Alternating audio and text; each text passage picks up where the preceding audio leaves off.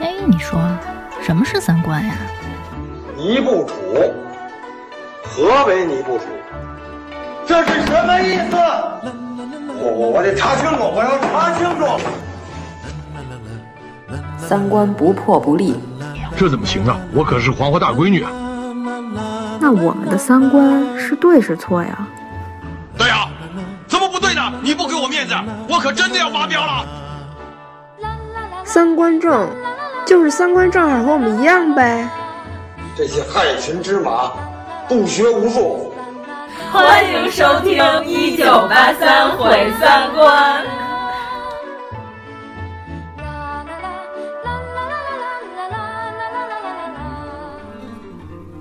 你这不要脸的，你回来干嘛？你把金钥匙还给大川。耍呢！哎呀妈呀，出人命了！不过了，我坚决不过了。不过就不过嘛。干啥？使点劲儿！哎，对，那还有镜子，去年你砸的镜子还没砸，再砸一遍。结婚前还见得着面，结婚后怎么成了小寡妇了？我改改，除了尿炕，你这辈子改什么了？我对您这种措辞很遗憾。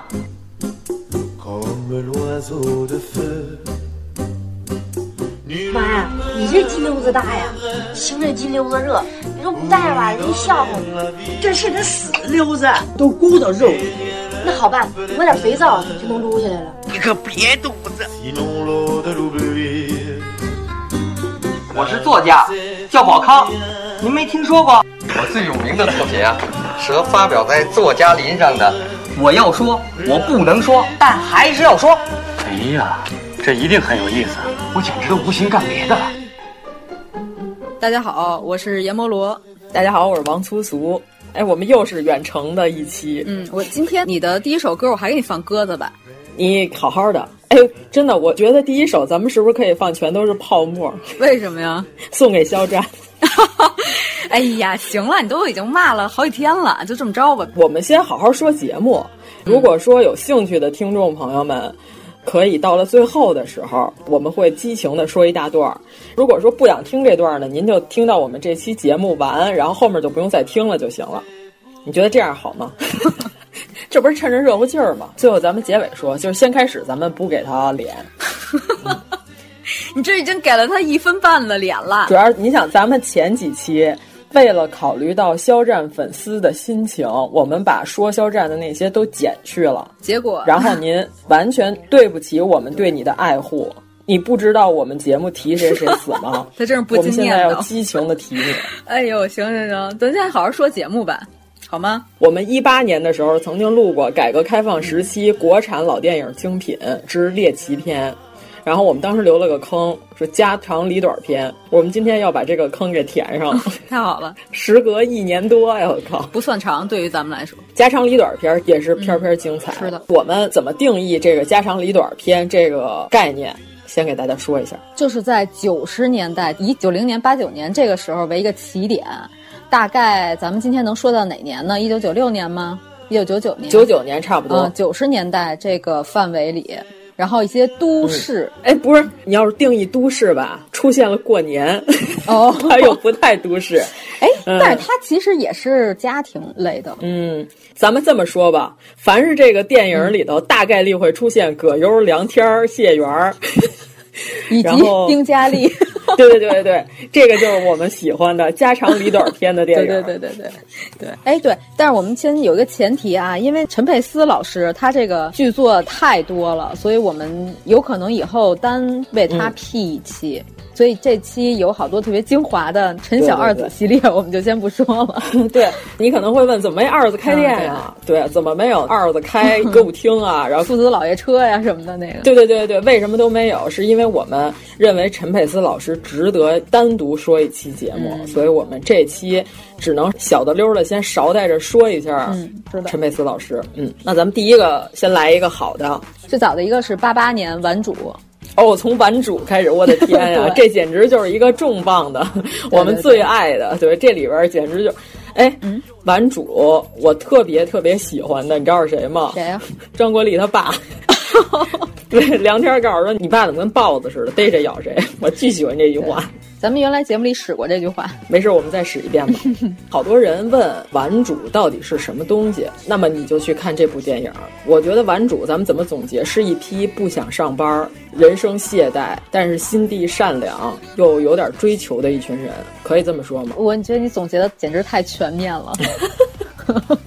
他们可能不是有点懈怠，他们是相当懈怠，就是全中国最不想上班的几个人集中在了这部电影里，但是他们又可以搞出一些惊天动地的大事儿，不太惊天动地，但是还是有点动静。哎，传了一台这么大的晚会都不惊天动地了， 哥们儿就喜欢俗的。我今天还特意听了一下咱上期猎奇的那期，我都怕咱说过玩主，因为玩主吧非常难以定义，就是觉得玩主在咱们这堆家长里短里吧，他有点高雅，他都已经脱离家长里短这个概念里， 脱离了低级趣味。对对对对。主要是“玩主”这两个字的代表人物，梁天儿，对吧？ 葛、嗯、优、张国立、啊呃、谢元、谢元。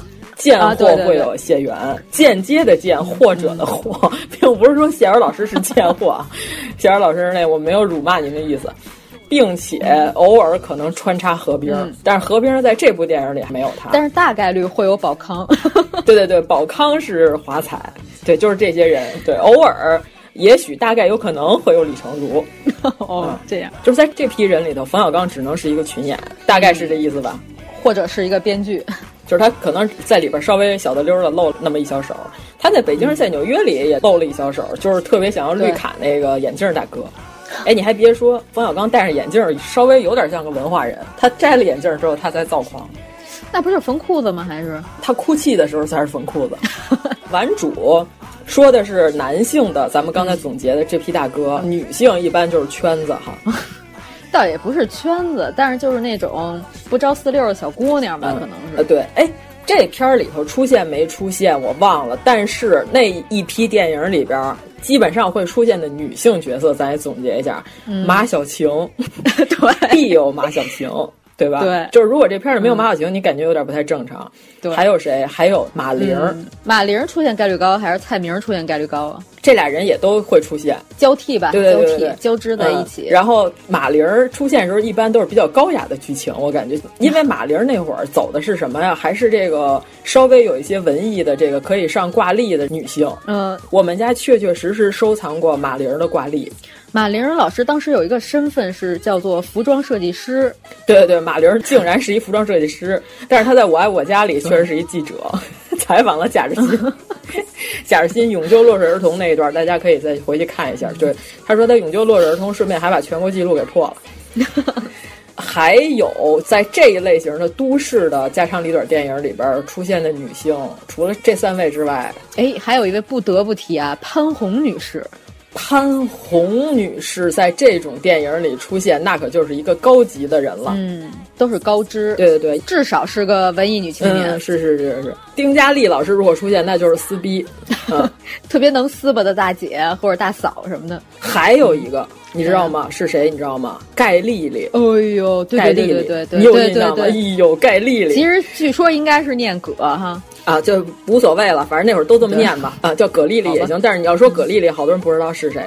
盖丽丽老师主要作用是什么呀？推销烫发。你没发现盖丽丽永远烫发吗？嗯，就别人。潘虹老师还有可能是直发、短发，马玲老师一般是长发、黑长直啊，对，要不然就是用手绢，必须是手绢，必须必是手绢，嗯、扎一个辫子在后面。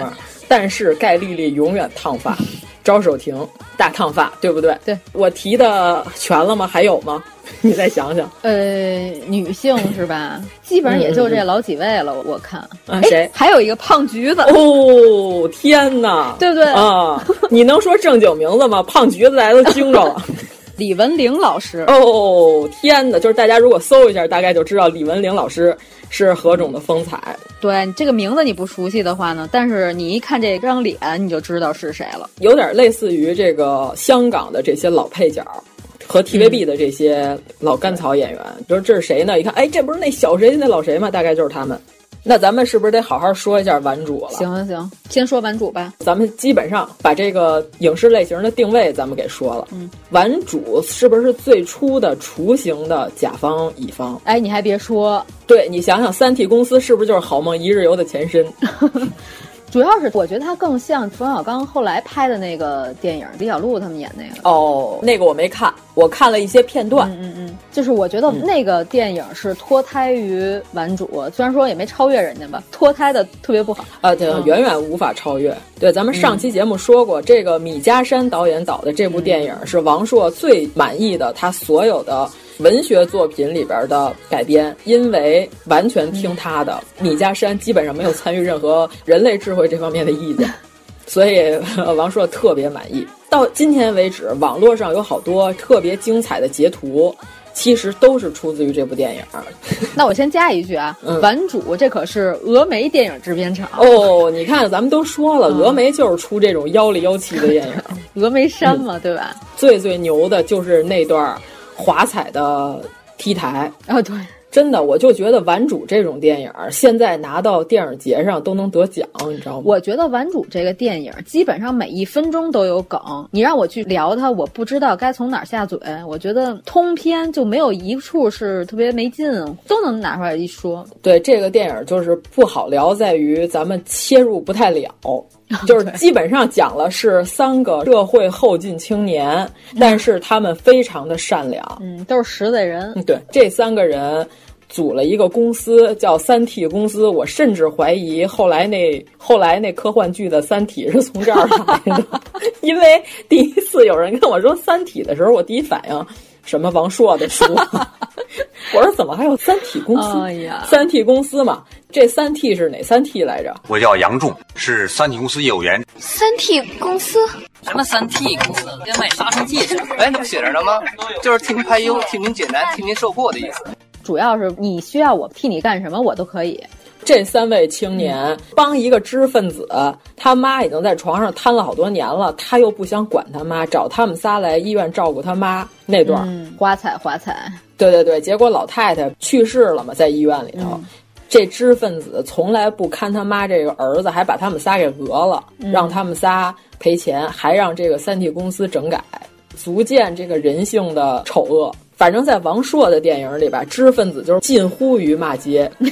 咱们说完这个，要说《离婚大战》里边，就是 还是宝康要采访葛优和马小晴的时候，就说说我们要调查中国一百对知识分子夫妻的婚姻现状。然后葛优就说：“你骂谁呢？ 你才知识分子呢！”待会儿咱们说的时候，咱们再具体说啊。对对对对，他们仨在医院的病房楼道里头出来聊天的时候，那知识分子过来就说：“你们三个人怎么站在这里？我妈妈在里面都没有人管。”南方口音的知识分子啊、呃，但是就是那种假南方口音。嗯、莫奇老师特别擅长。那会儿小品舞台上特别流行这种假南方人，对对对以莫奇老师与巩汉林老师模仿的居多， 哎、对吧？就是这种细长人 啊，对，这俩人可以互通的。可能也是那会儿在北方的这个舞台上，对南方的朋友们的一些刻板印象，嗯，一些偏见。 梁天回答那句话简直是华彩，告诉咱妈刚拉了一泡金子，我们仨正商量怎么分呢。哇塞，我巨喜欢这句话，你知道吗？绝了，绝了，真绝了！这电影里头，哎，我就觉得这些长辈儿都特别好。反正就是居委会让他们做检讨和报告的时候，那个老太太演的，天哪，这简直就是我这辈子见过的所有居委会老太太集大成。基本上所有之后的居委会大妈都可以参照她来。我印象比较深，张国立和潘虹那段比较游离于这个主剧情之 外。叫张国立仿佛是这三个里最文艺的，所以给他搭配了一个潘虹，对吧？你说潘虹和梁天和葛优确实不太搭啊，有点闹着玩了。葛优和马小晴那段也确实不错，啊、对，那段太好了。葛优最后都聊慌了，那段太好了，对对把马小晴给坑了的也是一个知识分子，不就是那个什么方面保养的专家吗？这句可以说吧，这这器官谁没有？是一个做痔疮手术的一大 哥，我们也特喜欢这一句。 哎，对，就那大哥叫什么呀？他也是一精华配角，呃，常蓝天。哦，哎呀，这名字常蓝天了，就在嘴边就想不起来，嗯。嗯这片儿里也有侯耀华老师啊，侯耀华也是这种类似的都市剧里边经常出现的一个角色。这外国人跑中国来干嘛？不就奔咱这吃来的吗？我发现侯耀华老师真的是知行合一，特别擅长演这种大忽悠和骗子。啊对对对对对对对，哎，我刚才要说的街道居委会大妈的集大成者就是李斌老师。哎呦啊，每一个梗都是我们小的时候身边亲眼目睹过的人，可以这么说吧？对，嗯嗯。李斌老师还演过另外一个特别经典的居委会大妈， 就是《甲方乙方》里头拦着刘震云不让刘震云自杀的那个大妈。对对对对对，说孩子已经对人生失望了，然后必须得让阿依土拉公主拯救他。 对的那个大妈。对，哎呀，绝了绝了。然后还有一个梗是一开始是有一个大姐，她对她的丈夫充满了怨言，然后她请了梁天儿到他们家，然后把梁天儿当成她的丈夫，对她进行了一场大骂，就是表示特别痛快。对对对，替骂替骂，这段 绝了啊，特别好。对，那么咱们玩主就先聊到这儿，咱们以后要好好说王朔，我觉得可以展开了说一期，咱们以玩主来引入这些精彩的剧集，我们之后说的所有这些都离不开这几个人了。基本上就是咱刚才提到这些人，你会发现这些人怎么老经常出没在 这些影视作品里。 嗯，主要是今天我们是晚上录音，时间比较有限。然后刚才王老师跟我说，咱们这么多电影，快有快的聊法。对啊，我觉得现在就是快有快的聊法嘛。玩主就聊这么点儿，好像有点不太合适。就对不起，这么好的一部影片、啊，对对对对对对、嗯。但是太难了，宝康那段哭诉都绝了。底下那大哥说：“哎，这失足青年说的真好。”最后每个人上来领奖的时候，临时找不着奖杯了，找了几个酱菜坛子，简直绝了。哎，我觉得里边有个特牛的地方，葛优说：“您甭为我费心那块。” 哦，我就是一傻波一。对，这个段落也用在了我们 KY 的那期的封面里。呃对对对，凡是喜欢我们电台想进群的，建议您先听这期，这期是标配。您先听完了，您再进群。您要是觉得这个价值观您能接受，您再进我们群。对对对对，但是有的人他是听完了，觉得这价值观他可以接受，但是他并没有按这个实行。不是，咱们群里原先有一大哥真听这期了，听完了以后。嗯他没听懂， 他认为是说的不是他啊！对对对，我我发现了，咱们最喜欢的东西反而无法说出 什么，就是大音希声。我跟你说，大巧不工，大家就自己找一篇看去吧。哎，自己准备不充分，竟然可以说出这么不要脸的评价。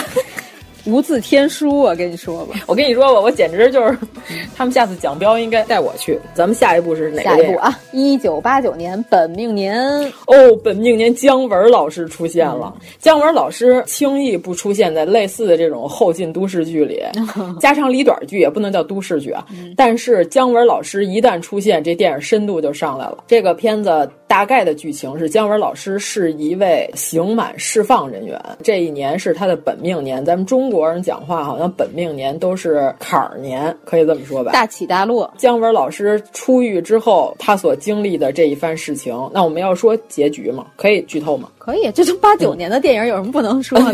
嗯、最后的结局是姜文老师被人捅了一刀。躺在了街头，好像是躺在了地坛公园里。我要是没 记错的话，哦，看那景儿是地坛公园吧？是不是地坛公园？不知道，反正是一个晚上。嗯嗯嗯，我感觉应该是地坛公园。按这个电影的拍法，我感觉简直就是南方车站的聚会的路子的北京版。嗯，的北京版。南方车站的聚会晚于这个很多很多年，那只能说南方车站的聚会是本命年的后身儿。后身儿， 后身儿，我真惊。 哎，这词想了之后，我自己都惊了，真的后身儿。哎呦，哎，我先说一下啊，这个本命年这个剧可是谢飞导演，哎呦，我的如雷贯耳，如雷贯耳。编剧是刘恒，你想想这个配置，哎呀，对呀、啊，后身。他拍摄于八九年，但是他真正上映是。九零年在日本上映的，嗯，当时日本观众的反响是怎样的呢？啊，那我哪知道啊！ 哎呦，我以为这日本嗯观众得倍儿欣赏这部剧，对，因为众所周知，姜文老师也演过溥仪嘛，啊， 《末代皇后》里边。哦，想起来了，想起来了，大家可以去看看。凡是说姜文老师的演技平平无奇，完全都是在演他自己的时候，我一般都推荐他们去看李莲英跟《末代皇后》。李莲英演的太好了，对对对，这些戏里的姜文老师和你们印象中的姜文老师完全不同，不是那么咋咋呼呼的那种人物。嗯、嗯、嗯。本命年咱们就说到了，这里边贡献了一个著名的网络表情包，梁天老师进行的一篇对话。上班没劲，在家歇着也没劲，反正怎么着待着都没劲。后来姜文说了一句：“我打你一顿就有劲了。”哎，这里边好像梁天用了配音哈，这我倒不记得不太清楚了。梁天老师其后的角色基本上都践行了这句 话，就是他一直在全身心的演 绎着干什么都没劲的这种人。对对对对，从来都没有上进过，那非常好，非常好。嗯哎，我发现九十年代的电影就是一个后进青年的血泪 史，后进青年奋斗史。不是你想啊，王朔他本来就是这样的人，嗯、他观察生活，他碰见的全是这种人，嗯、他写的也都是这些人。关键你说这帮人无所事事吧，也饿不死自己，这事儿是我特别佩服的。如果我要是这么无所事事的话，我一般看见存款。这数开始往下掉，我就有点惶恐，但是他们完全不惶恐。所以说我为什么怀念九十年代那个时候的人是，是、嗯、他有他自己的那种想法，自己那个气节。我觉得，对对对，其实你不得不能不说，这是一种气节。那会儿的人还是有一定的追求。你想，那个年代最流行的是写诗的人。嗯咱们现在你说谁写诗？现在就是喊麦了，只要有挺多就行，只要押韵就行，就是内容不重要。哎，哇塞，你这价值突然上来了，我突然觉得这话题倍儿深沉。就是社会环境不一样，推崇的东西不一样，嗯、并不是说当年就没有厚脸皮的人，没有不要脸的人，而是说当年这些电影的视角、嗯、推崇的东西还是得要脸。 嗯嗯嗯，而且他那个剧里头这所有这些人物的人物设定，如果放在今天的影视剧作品里边。这个绝对只能当男三或男四，嗯，但是当年这样的一批人，他们都是主角儿，对，这个是完全不一样的。而且，你知道，我觉得现在的影视剧有一个最大的问题，就是你感觉这些人特别假。但是所有的咱们刚才说的这俩电影，咱说《本命年》跟《顽竹》，你感觉这些人都是真的活人。你有可能在生活里碰见这样的人，对，在街上碰上这种混子、嗯、啊，而且你还特喜欢这些混子， 不能叫混子吧？人家只是有一些他认为可以追求的东西，我觉得，哎，他都混成这样了， 不能叫混子。哎，人葛优老师可当了不止一次老师啊，在这些电影里。哦，哎，葛优老师之后，咱们专门有一个话题，就是中国的死亡诗社嘛。 对，哎呦，突然上价值了，本命年。艺术片儿、文艺片儿，可以这么说。你要说到文艺吧，它还是应该算是剧情片儿，我觉得故事片儿。《本命年》这部电影啊，谢飞导演，因为这部电影得了第四十届柏林国际电影节的个人杰出成就奖。所以咱们是按照时间顺序，还是说就按照题材吧？还是要不然，我的九月。九零年的电影，嗯，可以。这个电影说的是北京亚运会的那段时间，嗯，北京亚运会，你现在还有印象吗？有啊，我刚幼儿园毕业嘛，对吧？ 北京亚运会这个电影说的就是有一个小朋友，他的名字叫安建军，他在他们这个班级里边。是负责北京亚运会开幕式要打一套武术的这么一个团体操吧，算是其中的一员。团体操的一个竞争的一个，对对对。呃但是每个班呢都会被刷下去三四名小朋友，为了保持这个阵营的整齐，结果安建军小朋友就被刷下去了。最后又成功的参加了这次亚运会的开幕式，大概就是这么一剧情。嗯，因为这个电影从小就特别喜欢的一个电影，嗯、安的傻子是吧？ 安的傻高二。傻子，嗯，为什么叫安大傻子？他自己都说，因为我中过两回煤 气，而且跟他爸一块儿中的煤气。哎，你小时 候，你小时候班里有中过煤气的小朋友吗？没有，没有，没有，还真没有。如果说知道班里谁中过煤气，真的会觉得 傻。不知道这个中煤气是不是影响智力啊？这不好说。我们原来小学班里的老师，更年期的老师，不是特别喜欢侮辱学习不好的学生吗？哎呦，激情侮辱、啊！然后他想骂谁，就说你是不是中过煤气？哎呀，这按现在来说，这老师第二天绝对就甭 干了，这家长第二天肯定得来吵架了。哎，你这么一说，我想起一个家长吵架的段子，在网上看的，有一黑人大哥，你知道黑人说话的那种节奏，你知道吧？知道知道。这大哥就说什么呢？说他小的时候经历了一次彻底从内到外的种族歧视，但是他自己就没感觉。他说什么事儿呢？是他们老师开着车。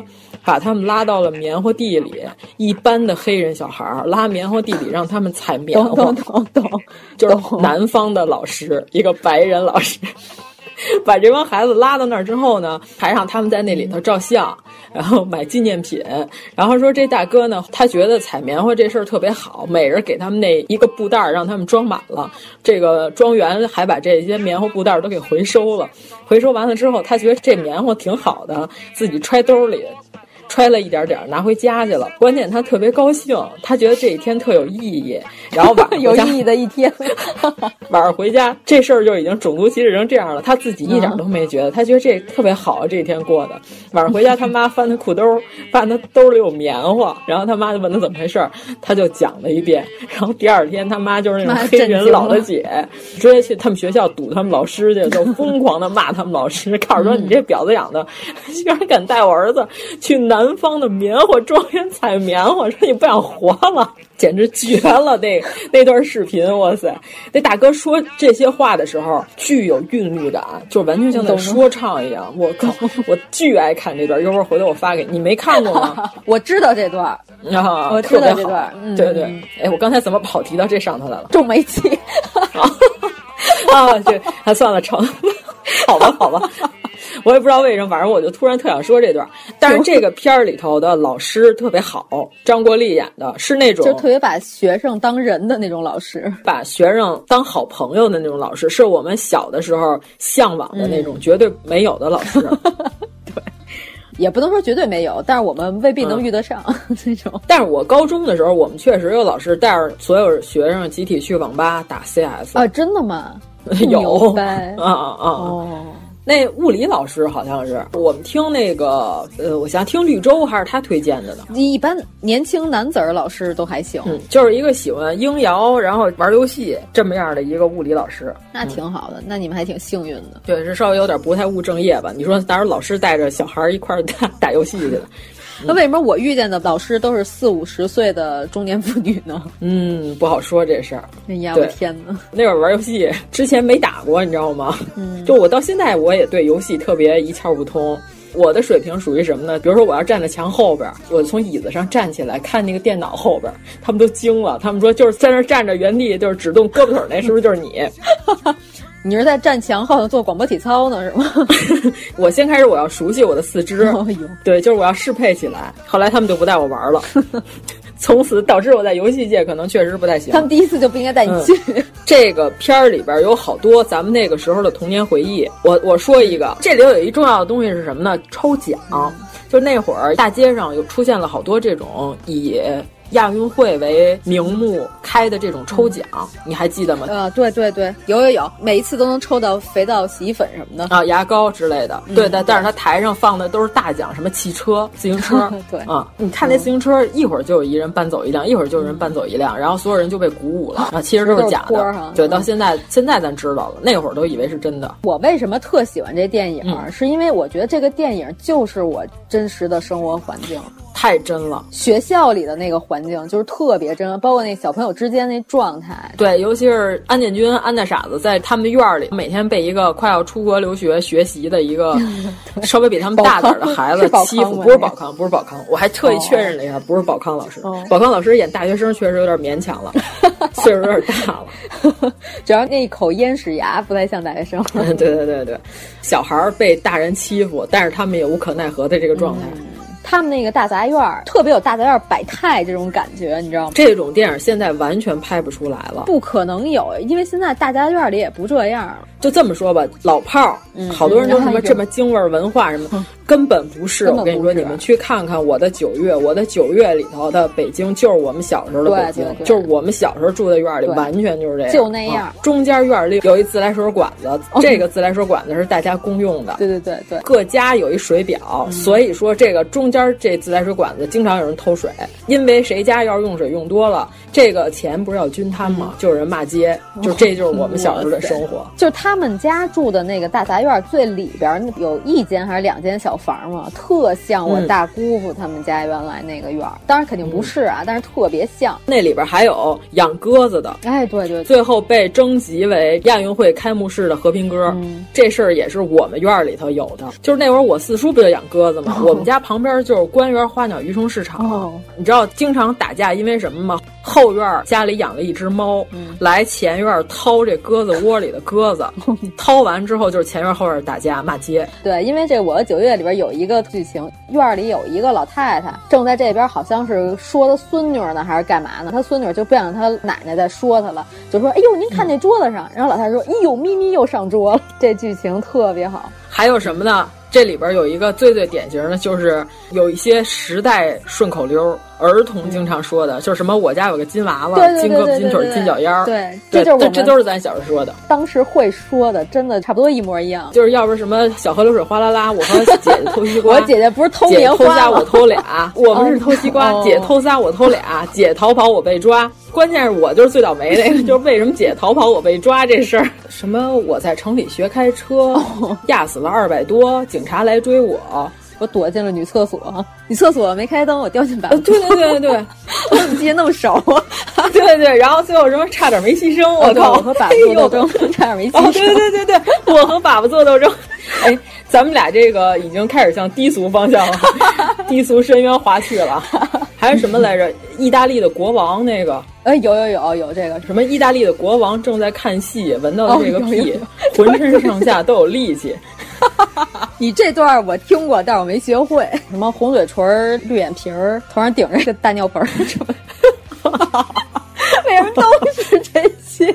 哎，反正就是小学生的段子嘛，那都是屎尿屁。看这个剧里边，经常出没着这种特别奇怪的儿童顺口溜儿，我们到现在只能回忆起来这么一点点了。嗯，谁说的？ 关键不是，关键是咱俩没见面儿，你知道吗？咱俩要哦见面，现场可以打一段儿。那会儿好像我记着，除了这个之外，还有好多呢在南山有片绿草地，蹦出了蝈蝈与 蛐蛐。没听过。 那个蝈蝈说：“昨天我在南山吃了三只斑斓大猛虎。”你这个 蛐蛐说：“昨天我在北山吃了九匹骆驼、十头大叫驴。”哎，我停不下来什么玩意了。儿，你这个是？哎，你没听过这个吗？没听过，哎，这特别。好。你是哦属于乐坛地区的，我们 是属于对对对西对四地区的，咱们那个风格可能不太一样。但我们这比较 respect，你被发现了，都双哎压行了。吧你们这有点像华蓥山， 你知道吗？关键我回忆的时候，我说怎么还带点儿的呀？感觉手里不拿板儿就有点别扭。嗯，呃，演安大傻子他爸那个是谁来着？呃，那个叫什么来着？陶陶陶陶泽泽如老师，这里头陶泽如老师演的父亲是一个特别好的爸爸，他替他儿子说话。对就那种特别就是实在的那种工人父亲。对他儿子不是先开始被刷下来了吗？老师说他打的这个武术打得不够好，他爸完全没有批评他的儿子，一直都在说学校的不是。嗯，因为安建军回家就哭了嘛，他爸就说这个球鞋都磨坏了好几双了，哪天这顶着太阳一身一身汗，然后练完了之后也不说为什么就给我们刷下来了。嗯，感觉这个是杰出的中国父亲形象。特别嗯明事理哈，而且你说这算儿童片儿吗？我觉得应该算是青少年电影儿。算儿童片儿，当时是算儿童片儿，但是这些小孩儿干的事儿吧，又有点儿稍微有点儿成人。就是高年级小学生已经有点思想了。对对对，那你就不得不说他们院儿里边那个比较有钱、有势力的那家儿。哦，庆来他们家，对，没错儿。哎呀，那简直就是一鸡贼一家呀！关键是他演他妈那个李明珠老师特别的，哦哎呀，太棒了！大家可以再去搜一下李明珠老师，李明珠老师是所有的撕逼妇女里边的杰出代 表。对，对基本上你就是看胡同吵架戏，都是李明珠老师负责。李明珠老师这语速吧，特别适合干这件事儿。 他主要是吵架，嗯你知道吧？他是吵架。丁佳丽女士又不一样，丁佳丽女士直接撕对的、对对上手、揪头发那种，就是打大嘴巴，都是丁佳丽老师来 干。对对李明珠老师如果要是演一个教务处主任，哎，对，也是那种特别不讲理的，对，就是上来就把你们家孩子定性为少年犯、准犯的这种 老师，就是在他嘴里批评出来这孩子就是没活路了，你发现了 吗？对，吧？一般他要跟家长反映情况的时候，说完这孩子，就这孩子，你明天干脆你就送到少管所算了，就啊别送来学校了。对我初三那年的班主任就是一个活脱儿一个李明珠老师。哦，太嗯可就是怕了！就那会儿小孩儿都还十几岁嘛，刚开始流行穿没袖儿的衣服，他就绝对不让女孩儿穿。哦，天，他是个变态。他就认为你穿没袖儿的衣，呃那是一女的啊，他就认为你穿没袖儿的衣服就是相当于你穿比基尼上学，天哪！就这样。哎，那个原来我们学校有一老师，我我说过嘛，之前在节目里，这老师叫范兰英，我没印象，你说吧。 也是类似于这样的一位老师。我们给他起了一个外号叫 “flying”，就是苍蝇飞，哦，你好像说过哎，在节目里说 过吗？我忘了，好 像单独说的吧，私下 说。他们都说我们是，我们起外号 天才，这就管你他叫这才是谐音梗啊 呢，管他叫你这 fly。我我好像那会儿就开始玩扣 钱梗，真不错。嗯 我就管这老师叫 flying，特别让人受不了。最后，这个安建军就是为了能重新回归到开幕式的队伍里打这个体操的这段儿，哦特别热血，你没觉得吗？最后那段比武嘛，对吧？对，有点这个日本青春热 血少年儿嗯童朝着夕阳奔跑那劲儿，哦对对对对，有没有？有没有？有没有？有有特别好。你发现没有？现在没有这种电影，这电影绝迹了。对对，现在只只要拍校园戏，这个校园里头必得谈一场恋爱， 对吧？但是有的时候它不全是谈恋爱，类似于这种剧情的剧就没有了。就特别特别生活，特别生活，简直都是有点纪实文学的感觉了。咱们这个学校里头旁边不是妇产医院，就不要总演什么打胎呀、然后校园凌霸呀、谈恋爱，啊正常的校园生活，可能诸位编剧同志是没怎么体验过。就正常的校园生活，就是我的九月这样。小孩儿，你别看他小，他也有自己的思维，有自己思想。对对，而且不是绝对的坏孩子，就是庆来他也不是绝对坏。对他只是家庭环境那样。 对对，只是他爸他妈把他教育成这样。庆来他爸是不是也是莫奇演的呀？对，没错。 哎，莫奇老师老演这种鸡贼啊！你说这种细长人，呃，对吧？是不是得配一个矮胖的媳妇 儿？嗯，对对对对。嗯， 哎哎，真的绝了！而且他这个戏选角儿选的好是在哪儿啊？就是这人高矮胖瘦都有，嗯，特别生活。嗯，现在的好多剧吧，你就感觉这帮男演员一水儿的一边高，发现了吗？对，没有美学上的美感，没有韵律感。就是我需要的是有点梁山一百单八将那意思，啊就是有胖有瘦有高有矮，对对对对对这看着就是琳琅满目，对吧？ 对， 这个词儿用的， 太好了，嗯而且他们嗯院儿里还住着李丁儿老人。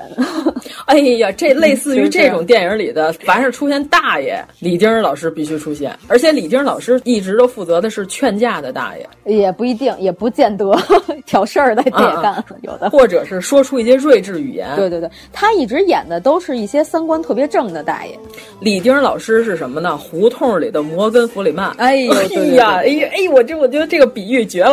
呃你你们品细品，嗯，李丁儿老师是胡同里的摩根弗里曼。对。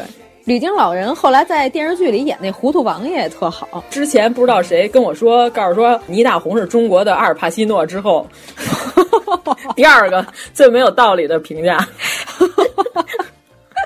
胡同儿摩根弗里曼， 太好了。嗯嗯哎，我我看了一下这个创作背景啊，就是嗯作者他说他就是在学校给小朋友们做报告的时候，嗯他在有一个学校就看见了一个像安建军这样的孩子，然后嗯又在另外一个学校看见了一个像庆来这样的孩子，然后他就激发了他的灵感，就想写一个故事把他们俩都安排进去。然后我觉得他的故事写的非常成功，嗯，按说我觉得庆来跟安建军不太可能成为朋友，不是他们只是同一个院儿住着嘛，对嗯吧？嗯嗯，但是就是他们不太可能玩到一块儿去。 安建军他爸还说：“你嗯别老跟北屋那小子玩儿。对好像那个庆来他妈也说过，对对对对，庆来他妈对认为傻子传染。 对对对，你说到傻子传染，我现在看佟丽娅演那个叫什么《完美关系》那剧，我没看过，没看，没看。我跟你说吧，我看了两集啊，我不是还发了一条朋友圈吗？中国的编剧气死我，对你有什么好处？对你是不是想继承我的口罩？我就想问你。就是这片儿，你知道吗？我看的时候，我就感觉所有这些人，他们为什么不戴上口罩？因为我觉得佟丽娅的这里演这角色的这个弱智的情况是传染病。就第一集的时候，黄轩仿佛还有点智力，就是看到中间十几集的时候，黄轩的智力已经荡然无存了。就我特别生气，就是你们为什么不戴上口罩？但是口罩就怎么了？就不传染了。啊我感觉他这愚蠢是飞沫传染，我跟你说吧，靠！这简直就让我气得要死。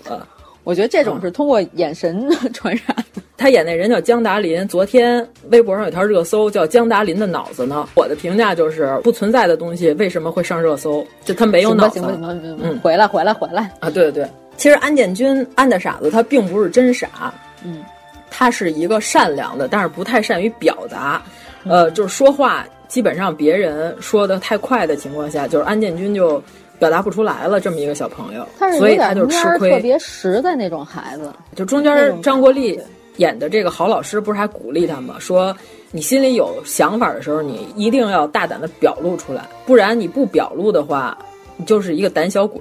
我觉得这句话特别好。我的朋友是胆小鬼呀，对对对对，虽然他演的有点做作吧，对我啊反正我老觉得张国立可能 自 从编辑部的故事之后，我就难以正视他。我觉得看谁都想喊哥，哎，这么一说，张国立这个形象后来会出现在哪儿？和葛优相亲的茉莉老师， 你发现没有？有点张国立的意思。哦、 对对对对，成。那这个我的九月算不算说完了？说完了，说完了。嗯，嗯那和我的九月题材类似的上一档、嗯、啊，哎呀，葛优老师是上一档吗？哦，我以为你要说《天堂回信》呢。这不都是优秀老师吗？哎，好好好啊！时哦间播到了初中，哎，他们演的是一帮初中学生吧？呃，高中生哦，高中生。对，嗯、葛优老师是一个莫名其妙，不知道为什么当了高中老师的一位语文老师。他教育学生的方法非常不同，他先开始就不想当这个老师，他是强行被人请过去当的，所以叫上一当，嗯、赶鸭子上架。但是他后来爱上了这些学生，他也爱上了这份职业。但是呢，就是因为他的教育方法不被家长所接受，家长就说我们家孩子上高中高三，马上就快高考了，等于说葛优赢得了所有孩子的喜爱的情况下，离开了这个学校。当时呢，所有这帮学生都挽留了他，他给这些孩子的人生也造成了非常深刻的印象，嗯、可以这么说吧。大概剧情就这样。这个片儿要说的有女演员吧，巨雪是不是九十年代清纯女性的代表？呃，对，就是那种什么呢，温柔和蔼、美丽的。班主任老师一般都是他来出演，嗯嗯，哎，这里边葛优他们班里边可以说是他们班应该算班草了吧？谁呀、啊？这个演员是演初代萧剑的那个演员，哦，他是他吧？哦、是他吧？我知道了，是是没错啊。后来有人传谣言说他是唐马如， 然后后来辟谣了。 告诉说唐宛如是他，嗯，初代萧剑，初代萧剑，当时还是一脸胶原蛋白的年代。对对对，这个电影里边，葛优让所有的学生们朗读了自己的作文，写《我的爸爸》。嗯这里边有一个孩子用非常生活的语气形容他的父母，他用的称谓是我们家老爷子和我们家老太太。对对嗯对嗯对，这个词儿到现在我还在经常使用 啊，是吗？我们家老爷子和我们家老太太。反正聊天的时候偶尔会使用，当然这个说法确实挺北京的。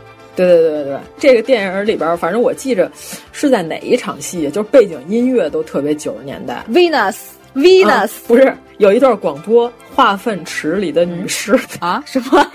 有一段广播特别精彩，就是背景好像是在。卖报纸啊，还是什么？就是让大家看那种精彩的这种猎奇小报，就什么化粪池里的女尸什么的。 什么？我怎么不记得有这段？嗯、你再好好听一遍。哦，行吧，行吧。对，这里边最最牛的葛优老师的华彩舞蹈， 一个动作表演四个节目。对,对对对。大海航行靠舵手，万物生长靠太阳，东风吹战鼓擂，这个世界到底谁怕谁？海内存知己，天涯若比邻。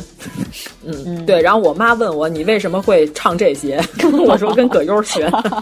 我妈说这都是我们年轻时候跳的舞。嗯,嗯，不错啊，一个动作跳四个舞蹈。嗯、你想，这一帮学生能跟老师一块吃火锅，嗯、这是什么样的情谊？现在很少有了，现在都是微信联系了。那说明这老师是挺葛的，而且葛优称呼他班里的学生一直用的词儿是“孩儿们”。对。你记得吗？对对对,对、啊，他从来都没有用过同学们，他第一节课就是孩儿们啊，而且他是一个坐着上课的老师，就是他本身也不是把自己特别带入老师这个角色，嗯、他就是把它当成一份工作，嗯、教育孩子嘛，对吧？对，他的出发点是育人，并不是为了成绩。对对对，我觉得这电影唯一有一个缺点是什么呢？就是他没有在学习上表现的再多一点，他有点过于生活了。哦就是变成老师完全干预学生的个人生活， 对，这有点奇怪，这我个人呃感觉，就是一般老师可能跟学生不太这么交心，哦嗯、我觉得。但是葛优有点不太一样，我是觉得吧，这个剧里其实把葛优和巨雪做了一个感情线的处理，对吧？嗯、有，但是它因为是一个电影，所以它这个感情线的发展特别愣。就是也没展开说，你也不知道从哪儿开始，就互相喜欢。对，而且结束的也结束的特别奇怪，特别突然。对，嗯、其实他这个如果有时间，他把它抻成一个电视剧，要是写写，可能也还行吧。我我这么想。主要是葛优老师这个形象谈恋爱吧， 我老觉得他不跟徐帆 这种特别委屈的大姐谈的时候呢，就有点奇怪。 就是如此清新美丽的一个女演员，剧学有点什么呀？这个偶像剧范儿，嗯， 对吧？但是葛优老师呢，过于神头怪脸了，对吧？俩人生怼在一块儿吧，感觉这事儿也长不了。哎，用一个现在的词儿讲叫没有 CP 感、嗯、 哦，对对对，是不是没有 CP 感啊？但是葛优老师和徐帆就有，和马小晴也 有，就是得跟这个怪里怪气的女演员才行。嗯、对对对，最次最次也得是。盖丽丽不能是巨 雪，因为巨雪太正了，呃，文艺太文艺，文艺，呃，她是个美女，大美人儿，嗯，哎，我要说的一点是什么？就是这个剧里边，他们不是老去李文玲女士作为经理的一个酒吧还是一个餐吧，嗯、老上人那吃饭去嘛。然后他们有一次去的时 候，里边正在有人蹦迪，嗯、对，然后放的那个音乐是 Venus，我就觉得这歌太熟了，简直。嗯我特别喜欢的一个孙燕姿曾经翻唱过的曲子，嗯、那会儿那年代就是阿里巴巴是个快乐 的青年啊，对，芝麻开门，对我们家拥有，嗯，我们家拥有双卡录音机，就我们家是属于每天都放 disco 乐曲，然后家里头有一个烫头的 叔叔，头上还会绑着一块头带，就这么一个哦，是吗？啊，是你四叔吗？对对对对对 对，嗯，那我明白了，我明白他们后来为什么这样。那会儿烫头就是形似狼披，但是是烫的，嗯、你明白吗？你不用解释，因为我四叔也这样，啊、对对除对了没有头带以外。怎么说呢？陶金老师，就是大家如果不知道这个形象，可以去搜一下陶金老师。那会儿有一个著名的中国霹雳舞第一人陶金老师，发型大概就是这样，就是那会儿的青年基本上都是这个发型，狼披加烫头，特别寒碜。嗯、就是现在确实看着确实不太行。这个确实挑颜值，挑颜值，随便一个人不能输，输不了。咱不是说过了吗？易烊千玺都 hold 不住这发型，而且易烊千玺都输不了狼披。你说你这颜值，你能扛得住狼披吗？ 这不是开玩笑的。狼披这个发型，可能躯干老师说还可以啊，反正都那么怪，是吧？嗯嗯嗯。伏兵老师也输过，咱们上期说的国安的守门员伏兵老师也输过狼披、哦哦。对对对，行，那这个上一档算说完了吗？啊、呃，算说完了。反正最后特别感动。现在虽然也有。关于这个老师和学生交心题材的，就是于谦演那个老师好，但是你完全没有这个感觉了，我觉得、嗯、还是不太一样。虽然他跟葛优不是一个类型的老师啊，但是你感觉上一档比较生活，比较真实。因为这老师特别自由散漫，对 对对，老师进来就告诉你们坐着，我也得坐着。老师是一雅痞，我感觉。就葛优老师除了形象上这个颜值稍微不太雅痞之外，剩下的都是雅痞。你看，家长都出国，哎、嗯，葛存壮老师在这里倾情的用自己的照片进行了出演。嗯、 对对对 对，他那学生拿起了老师的照片，那里头确实是真葛存壮和真的葛优的母亲的一张合影，嗯、特别好。然后他学生还说：“哟，你长得够像的呀！”那是得像，那是他亲爸爸。对，嗯。 哎，其实这是九二年的电影，这里边也说到了出国热，对吧？嗯对对对，那会儿特别流行。那咱们要不要把几个出国热的电影同时说了呀？哦，好，下一步你要说哪个？那就大撒把呗。哦，大撒把，咱之前这么说都说了不少遍了，再来一遍大撒 把，稍微再捎带几句。哎、啊，大撒把，咱可以引出后边的电影。嗯，那会儿咱们接触了一些新鲜事物是什么呢？一个是出国，一个是离婚，对对 吧？嗯、大撒把里边都充满了这两个题材。我想问你这儿，你小的时候对离婚这事儿是怎么 看？我身边我一个姐们儿，他们家基本上他妈他爸就相当于离婚，嗯、就是一直没在一起生活。所以我觉得这个事儿是真实存在的。我不是说这个事儿感觉好像和自己一点关系都没有，但是我也特别清楚，我们家是肯定不会离 婚。就是咱们小的时候认为离婚这个事儿就是属于天都塌了，我用这四个字来形容不过分吧？就说你说如果这个事儿发生在自己家是吗？对对对对，嗯，可能吧。就没想过，因为一般像我妈我爸这种 互相骂的火热的夫妻，应该离不了。对，反正但是那会儿我们班同学已经有那种什么呢，嗯、两个爸爸跟两个妈妈了。哦哟，是吗？啊，哦、对，但是他们表示呢，这个春节的时候能收四份压岁 钱，让我们听着颇有一些羡慕，就不知道为什么。一双父母。 哎，我就特奇怪，怎么会收到来自自己父母的压岁钱呢？ 不是啊，他们不从你这儿薅羊毛就不错了。就是你会分别去后爹、后妈和亲爹、亲妈，就是类似这种的爷爷奶奶家，哦、不是后爷爷、后奶奶、后姥姥、后姥爷。原来如此，我懂了，我懂了，对吧？你又得到了一份儿。对啊，那你孩子出现，家长不可能熟视无睹啊。虽然是二锅头带过来的孩子，但是那也得是个孩子，意思意思，是不是？嗯、对，那会儿一般给压岁钱就十块，对我记着。反正那会儿就认为，只要是有另外一半出国了，基本上他就回不来了。嗯大撒把》里边就是徐帆老师和葛优老师是因为什么这俩人就在一块儿？是因为在机场，他们的另一半儿都出国了，啊然后徐帆儿当时是晕倒了还是什么，然后就被葛优送到了医院。对，因为我就是把他们俩之前怎么认识那段给忘了，但是后来、嗯所有的这个剧里边的大段的台词儿，我都能滚瓜烂熟 的背。嗯，啊，我觉得这个剧主要我能记住的两个闪光点啊，一个是偷白菜，哦，一个是贝劳。 在浩瀚的太平洋嗯上，闪落着许多璀璨的明珠。汤加、塞班、马绍尔群岛，贝劳就是其中的一颗。 太熟了，熟吗？熟吗？可以吗太？respect 吗？熟了，太棒了，太棒了！对，你知道我还记着哪儿最那什么吗？不是说徐帆马上要出国了吗？葛优带着徐帆去日本料理吃饭，哦，对对对对对。然后点菜的时候，这个这个这个，关键是徐帆说：“你知道你点的是什么吗？”就是全日文菜单。嗯葛优告诉说：“不知道，价码骗不了咱们。”然后嗯这一般日本那会儿的料理不是都摆日本刀吗？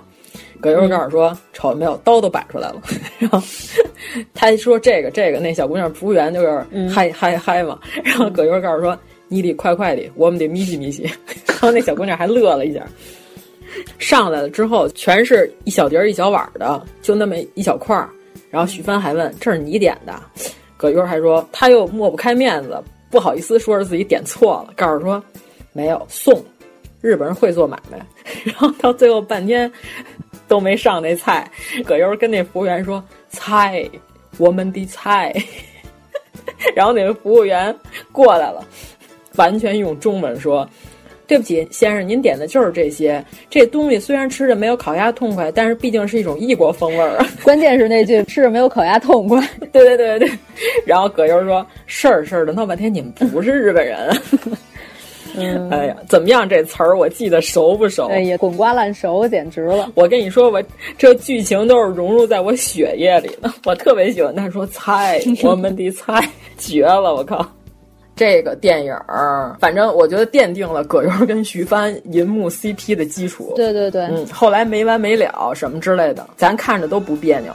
就是徐帆老有一种委委屈屈的那么一种长相，虽然徐帆是一大青衣，但是呢，我感觉他好像演这种剧更如鱼得水。而且他们俩要是组 CP 的话，必须得沾上出国的事儿。反正跟葛优老师一般情况下，就是不是徐帆就是刘备、刘培。嗯， 对，啊，对，咱叫刘备也行，这正确发音应该是刘备啊，但是我们习惯叫刘培老师。反正一般就这俩人和葛优老师，我觉得最有 CP 感。舒淇有点胡闹，是不是有点奇怪啊？我觉得舒淇不太可能喜欢咦，哎呀，不太行。我觉得还是得这种大青衣、特别镇宅的这嗯种，。但是说话又特别垮。嗯 对对对，徐帆老师老哼唧，你知道吗？就是那种哼唧劲儿特别好，拿捏的非常自如，就这个尺寸我们都掌握不好。刘培老师就是垮，就是垮，垮掉的一代，垮掉的一代， 嗯什么玩意儿？ 垮掉了 刘备，垮掉的一代可还行。嗯，大撒把咱算说完了吗？就先这样吧。反正以前也说了不少遍了。 对，如果我们再不住嘴的话，我可能要把这电影背一遍。天哪，对，嗯因为这里头徐帆告诉说，我不想做民航。嗯葛优告诉哦，这么说你丈夫给你定的是战斗 机，真贫。我太喜欢这些莫名其妙的台词儿了。嗯，我觉得咱们这语言风格基本上在小时候看这电影时就已经奠定下来 了。对，那还有啥？那就离婚大战哦了，得说了吧？离婚大战，快快快快！来来来，离婚大战！哎 哎呦呦，这个电影，哎，我给阎摩罗老师推荐的时候，他竟然说他小时候没看过这电影。后来我一看，就是没从头看过而已。哦其看过哦实里边都知道，对对然后，哎，这个剧、这个电影是我觉得就是咱们通篇讲下来啊，马晓晴女士演的最显聪明的一个角 色， 最显聪明，真绝！就是还是在里边被侯耀华忽悠了吧？哎，马晓晴老师在别的片儿里，基本上属于什么地位呢？ 都是浑浑噩噩的无主见女青年那种感 觉要不然就是什么刁蛮女子，啊，对吧？对马晓晴刁蛮女子，嗯就是基本上属于这个吵架撕逼这块的。马晓晴老师就出现了。嗯矫情，矫情妞儿，就这人矫情的不行了。矫情奥林匹克，基本上马晓晴老师就是属于这个保留的前三甲，但是在这里头，马小晴老师贤惠、美丽、大方，嗯，这是她造型最好看的一次了，可能是。对，哎，你觉得这里马小晴特好看？嗯，他们都说马小晴什么盘亮、条顺什么的，我觉得不如《离婚大战》里边。对，主要是她这发型，我觉得是发型和妆容，一看就是当女一号培养了，你知道对吧？对对，嗯就是头发往里勾着吹，对就是那种中长发，发尾必须往里勾。哎，咱们说一下大概剧情。啊马小晴是一开出租的一大姐，葛优呢是一吹小号的大哥，在乐队里吹小号的。他们俩是两口子，马小晴就要离婚。离婚的理由呢，就是她觉得葛优吧太不求上进了， 就还是后进青年。 对对对，这可能是《顽主》的续集，我觉得，《顽主》里边马小晴演那不是特崇拜葛优吗？。对对对，然后葛优是什么呢？ 就是葛优他是，我觉得挣这么多就挺好。呃，马小晴就是属于还有点要较劲的这女青年，她是开出租的，她想换辆好车。葛优就是说咱们甭换，咱就这样吧。马小晴就不乐意了，她认为葛优有点儿过于后进 了就是葛优老师比较安于现状，不能配合马小晴老师的这个先进生产关系了，行就吧是葛优老师已经是落后的生产力了，对吧？差不多这意思啊。然后马小晴就非得要离婚嗯，她每次去街道办，她都离不成。上来演第一场戏，他们俩要离婚， 碰着了另外一对儿也要离婚，骂骂咧进来的。哎，就这场戏比后来的文章李小璐那段离婚骂战要精彩多了。对对对对，对，就基本上后来很多人都是模仿了这段戏，属于什么呢？罗永浩老师说的街道办里的，我认为你们还没有破裂的 街道办大姐。大姐正在劝马小晴跟葛优的时候，突然冲进来一对儿骂骂咧咧揪着头发就进来的夫妇 啊，对对对，就是头发嗯已经一脚踹对方肚子上的这种夫妇。进来之后呢，这大哥不小心撩着了葛优，把葛优给推倒了。马小晴就不干了，马小晴就跟那个母豹子护崽儿似的起来了，就告诉说你凭什么打我男的？对对方大哥进行了疯狂的抽打跟辱骂。就是这男的再不济，他只能我欺负，不能你欺负。就是、对对对，，然后呢，他在抽打这个男子的时候呢，刚才揪着头发进来这个男子的夫人就开始抽打 马小晴，就是说你凭什么打我男的？ 然后，然后这四个人就厮打在了一起，这段戏简直太美妙了，跟你说，街道办的大姐呢，就两个字儿让他们出去， 对，特别 好。呃，非常好。然后出去时候，他们都碰见了宝康，你想 想，宝康演的是一个法院的小报记者，哎，法院为什么会有小报记者这事儿，我到现在都没明白，什么人设？一个精彩的年代，什么都有可能出现。 对对对对对对，他说我找一百例中国的知识分子的婚姻报告，然后关键是他说完之后，他说国家干部也行， 然后葛优就跟宝康说，后边那对儿就是国家干部，就是说的是刚才揪头发那段儿，对对对对，然后宝康就过去采访他们俩， 嗯，特别好，宝康在里边特别不谙世事， 对对对对对。啥都看不明白。 是一个纯洁的人，对，纯粹的人，但是没有脱离地地区，什么玩意儿？ 关键就是什么呢？这么美妙的剧情，马小晴跟葛优他们俩就是这种若即若离的关系啊。这个时候，侯耀华老师出现了，哎呀侯耀华老师演一骗子中医，嗯，就和他平常的角色差不多， 就是我发现我对中医的印象，就是中医这个开始的。低矮的形象就是从这个片儿开始 的。反正在我心目中的中医，基本上就是侯耀华老师，嗯就是属于那种自吹自擂，就是说什么我给港商看病，给老外然后看病什么的。啊，他说的是港商吧，就是他跟马小晴吹牛那次，嗯他不是说我算准了，他下个月必须得来找我。他说我看这个月都过完了，他怎么还没来呀、结果你猜怎么着？我一查日历，那个月是闰 二月。果不其然，不是，这是后来他撩蔡明的时候说的。他跟每个女的都这么说的。哦，这 样。然后他说，果不其然，过两天那港商就过来给我打电话找我来了。他跟马小晴说完之后呢，马小晴就是听懂了，乐了半天，然后就说：“哟，那您这医术可够高的什么的。” 然后他后边跟蔡明说了同样的这段故事的时候，蔡明先开始先嘎嘎嘎嘎乐了半天，乐完之后问：“什么是闰二月特棒，？” 特喜欢蔡明。因为蔡明在里边这个角色是一个没有什么头脑的小歌星，嗯没对头脑，没头脑。 唱了一首《脚气一川灵之歌》，特别棒。哎，我怀疑这歌词是宝康写 的，就是这歌吧，还特深情，有点爱的奉献的意思。对对，但是他的歌词儿是脚气穿零。没有人能够理解我，没有人这个歌手很有前途，他把对鞋垫的那种依恋和感激之情啊，全唱出来了。嗯，好。那还得说是词曲写得好。作者是他能有谁？大明呗。娇气娇气，毛病不大，却真拿他没脾气。娇气娇气，折磨着我也在折磨你。娇气川里，只那娇气就是你，娇气川里，不让它在中华大地再横行，再横行。这里边我最喜欢的就是葛优跟模特儿约他们那表演公司找人的时嗯候，蔡明儿就还说呢，说我就不喜欢他们这帮长荒了的人，就是从此我对模特儿的印象就是长荒了的人。 什么？他有葛优老师长得慌吗？ 反正就是他所有用的这些动词，这些动词大词都特别好。嗯对对对，嗯然后还有一个点我印象特别深，这个剧情是这样的：葛优和马小晴分居以后，侯耀华和马小晴变成了男女朋友。嗯嗯嗯，其实也不是算真男女朋友，就是脚气一穿零鞋垫儿的合伙人。对对对，但是也有点那意思，是吧？嗯。嗯然后蔡明呢变成了葛优的追随者，就是仰慕者。关键是葛优呢看着他们俩特别不顺眼，然后在有一次算是什么堂会吗？还是晚会？侯耀华给马小晴过生日，哦，对对对对对，嗯嗯嗯反正就是这么一个，对于葛优来说，属于他的工作场所，因为他是等于是乐队的一员，所以他就吹了一个鬼子进嘴儿。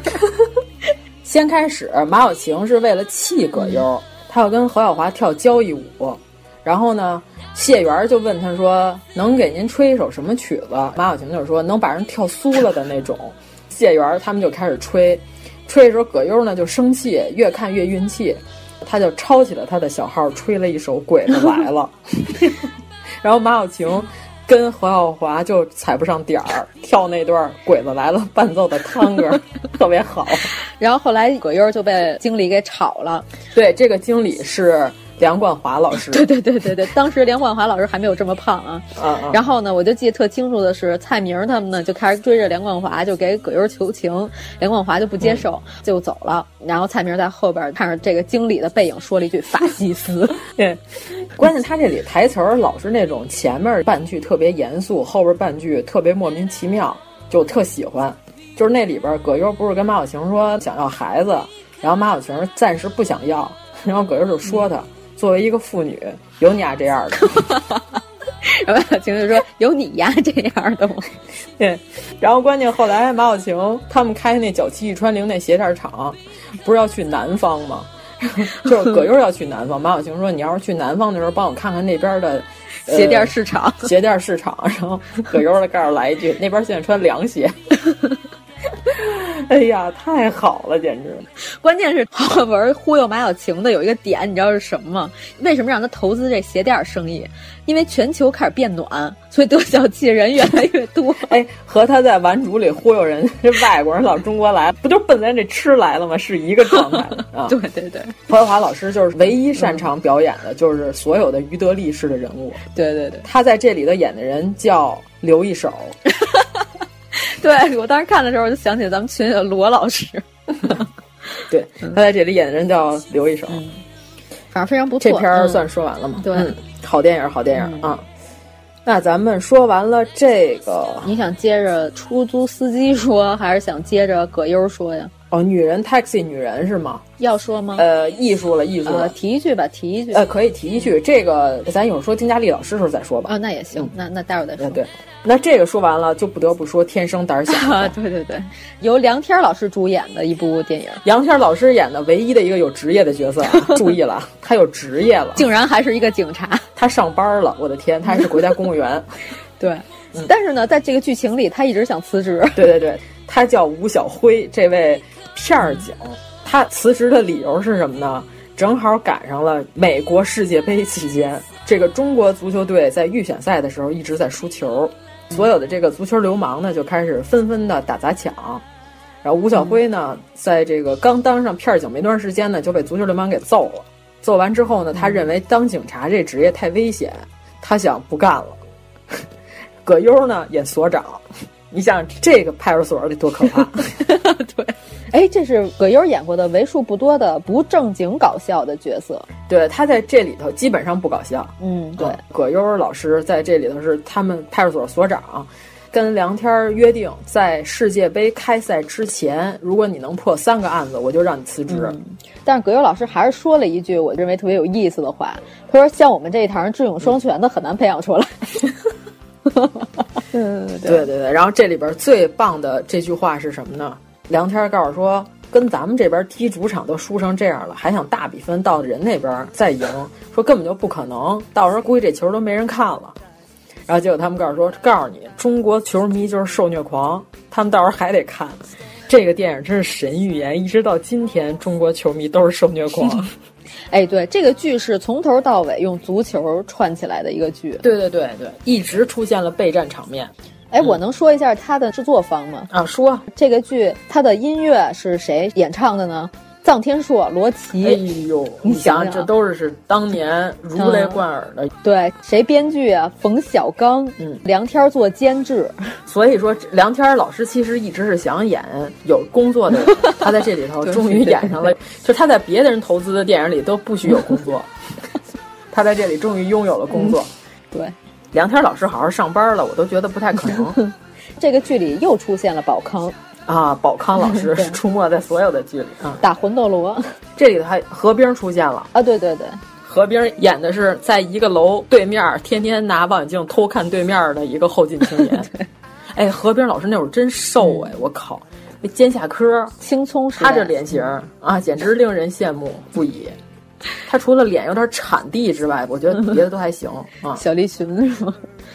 嗯、但是他瘦的时候不是特别小栗旬，哦、他胖了之后和小栗旬胖了之后开始像了嗯。这里边还有演小凳子还是小桌子？呃、小凳子康熙康熙的童年，对对对对，还有明烟儿明烟儿、哦， 对对对。但那位演员就是他，属于二十年前和今天长得没有任何区别。他叫什么来着？嗯、哎呦，我有点忘了哎。啊反正你们搜了就是《少年康熙》，对对对啊，《康熙王朝》里的少年康熙，他那里头就是特别精彩的那首歌曲，《一把钥匙开一把锁》。 对。我这一把钥匙能开好几把锁。 他演一个配锁狂人，梁天破的第一个案子。嗯，嗯这楼里边吧，每家都觉得自己家被撬了，嗯、然后家里的东西位置什么都有变化，嗯、但是没丢过东西。对，就是报案的时候说家里遭贼了，但是没丢东西，而且呢，家里头给你打扫干净了。你们家床叠的是宾馆的那种高级叠法。 就是这大哥，他毕生爱好是什么呢？就是想验证自己能不能用一把钥匙开好几把锁。太棒！他自己有一工厂，有一车间，专门自己配钥匙，有一阁楼啊，对对对，嗯、特别棒，就算车间吧。嗯。然后这里边还有谢元老师演的这个劳改释放人员。对对对，哎哎，你不觉得谢元演盲流子和劳改释放人员一绝吗？哎，这里的谢元老师可是个严肃的人呢。啊，是对， 一个严肃的劳改释放人员。对他女朋友被人欺负了，他替他女朋友出头，嗯、他女朋友是马玲。你看，我就说类似这种电影来来回回都是这些人， 对对对。嗯、而且这里边谢元老师对马玲，就是他的女朋友的形容是，我就没见过像她这么精神的。哎，但是这里马玲确实漂亮，嗯，还可以吧？啊，穿了一个白大褂还是一连衣裙啊？我忘了，嗯、好像是白大褂吧，因为她是一个寿衣，好像是。对对对，美丽美丽。而且这是谢元老师难得的严肃角色，嗯，有点严肃。还与马玲有一些这个柔情的，类似于偶像剧的这个拥抱啊，就是好不容易你释放出来了，要见面了什么之类的这种剧情。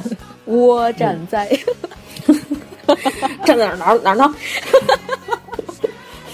烈烈风中，哎呀哎呀，这这烟 好大，棒！ 行了行了，嗯、就这么着 吧。嗯，对对，谢元老师绝了绝了绝了，学屠洪刚一绝。关键最后梁天老师的。归属是什么呢？他热爱上了警察这个职业。嗯、对，他在热爱上这个职业 之前呢，啊、他是一直想去别的公司当闭路电视管理员的。就是尽量和人不接触。对对对对，但关键是他后来去面试的时候，我发现这家需要招闭路电视管理员的公司是八 喜，有一个巨大的八喜的 logo 在墙上。哎，咱小时候八喜都算高级冰激对凌，对对对对，啊！哇塞，你谁家买一块八喜？哇塞，这过年了一样的。嗯 嗯对，成，那这电影咱算说差不多了，嗯差不多了，差不多了。那咱接着说一个《天堂回信》。哎呀，行吧嗯这个太情怀了，这个电影。接下来我们将要说的三部都是和老人有关系的剧，差不多吧？嗯， 《天堂回信》，哎呀，太感动了！就这个电影属于什么呢？看一次你就基本上就是在电影面前你要哭泣，对吧？哭背过去的一个电影看一次哭一次，看一次哭一次。啊，绝对会哭。其实你能看到他是有点故意煽情了，我感觉。 嗯，最后爷爷必死嘛。咱给大家说一下剧情。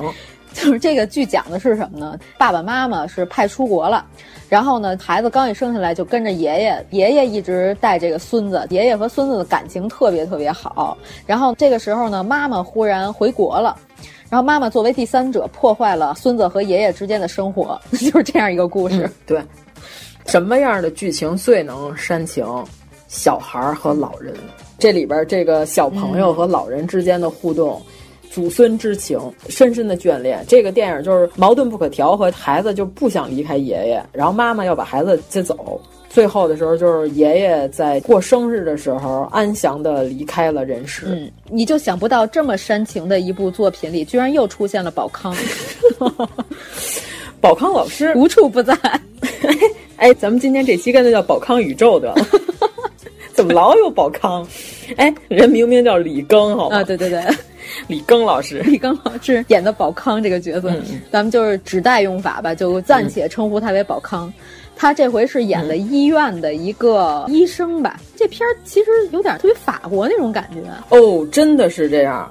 是不是？对，而且他中间就是小朋友去接他爷爷出院的时嗯候，因为小朋友矮嘛，他的镜头一直是瞄着小朋友手里拿着一个红气球，就特别像法国那个红气球那个电影。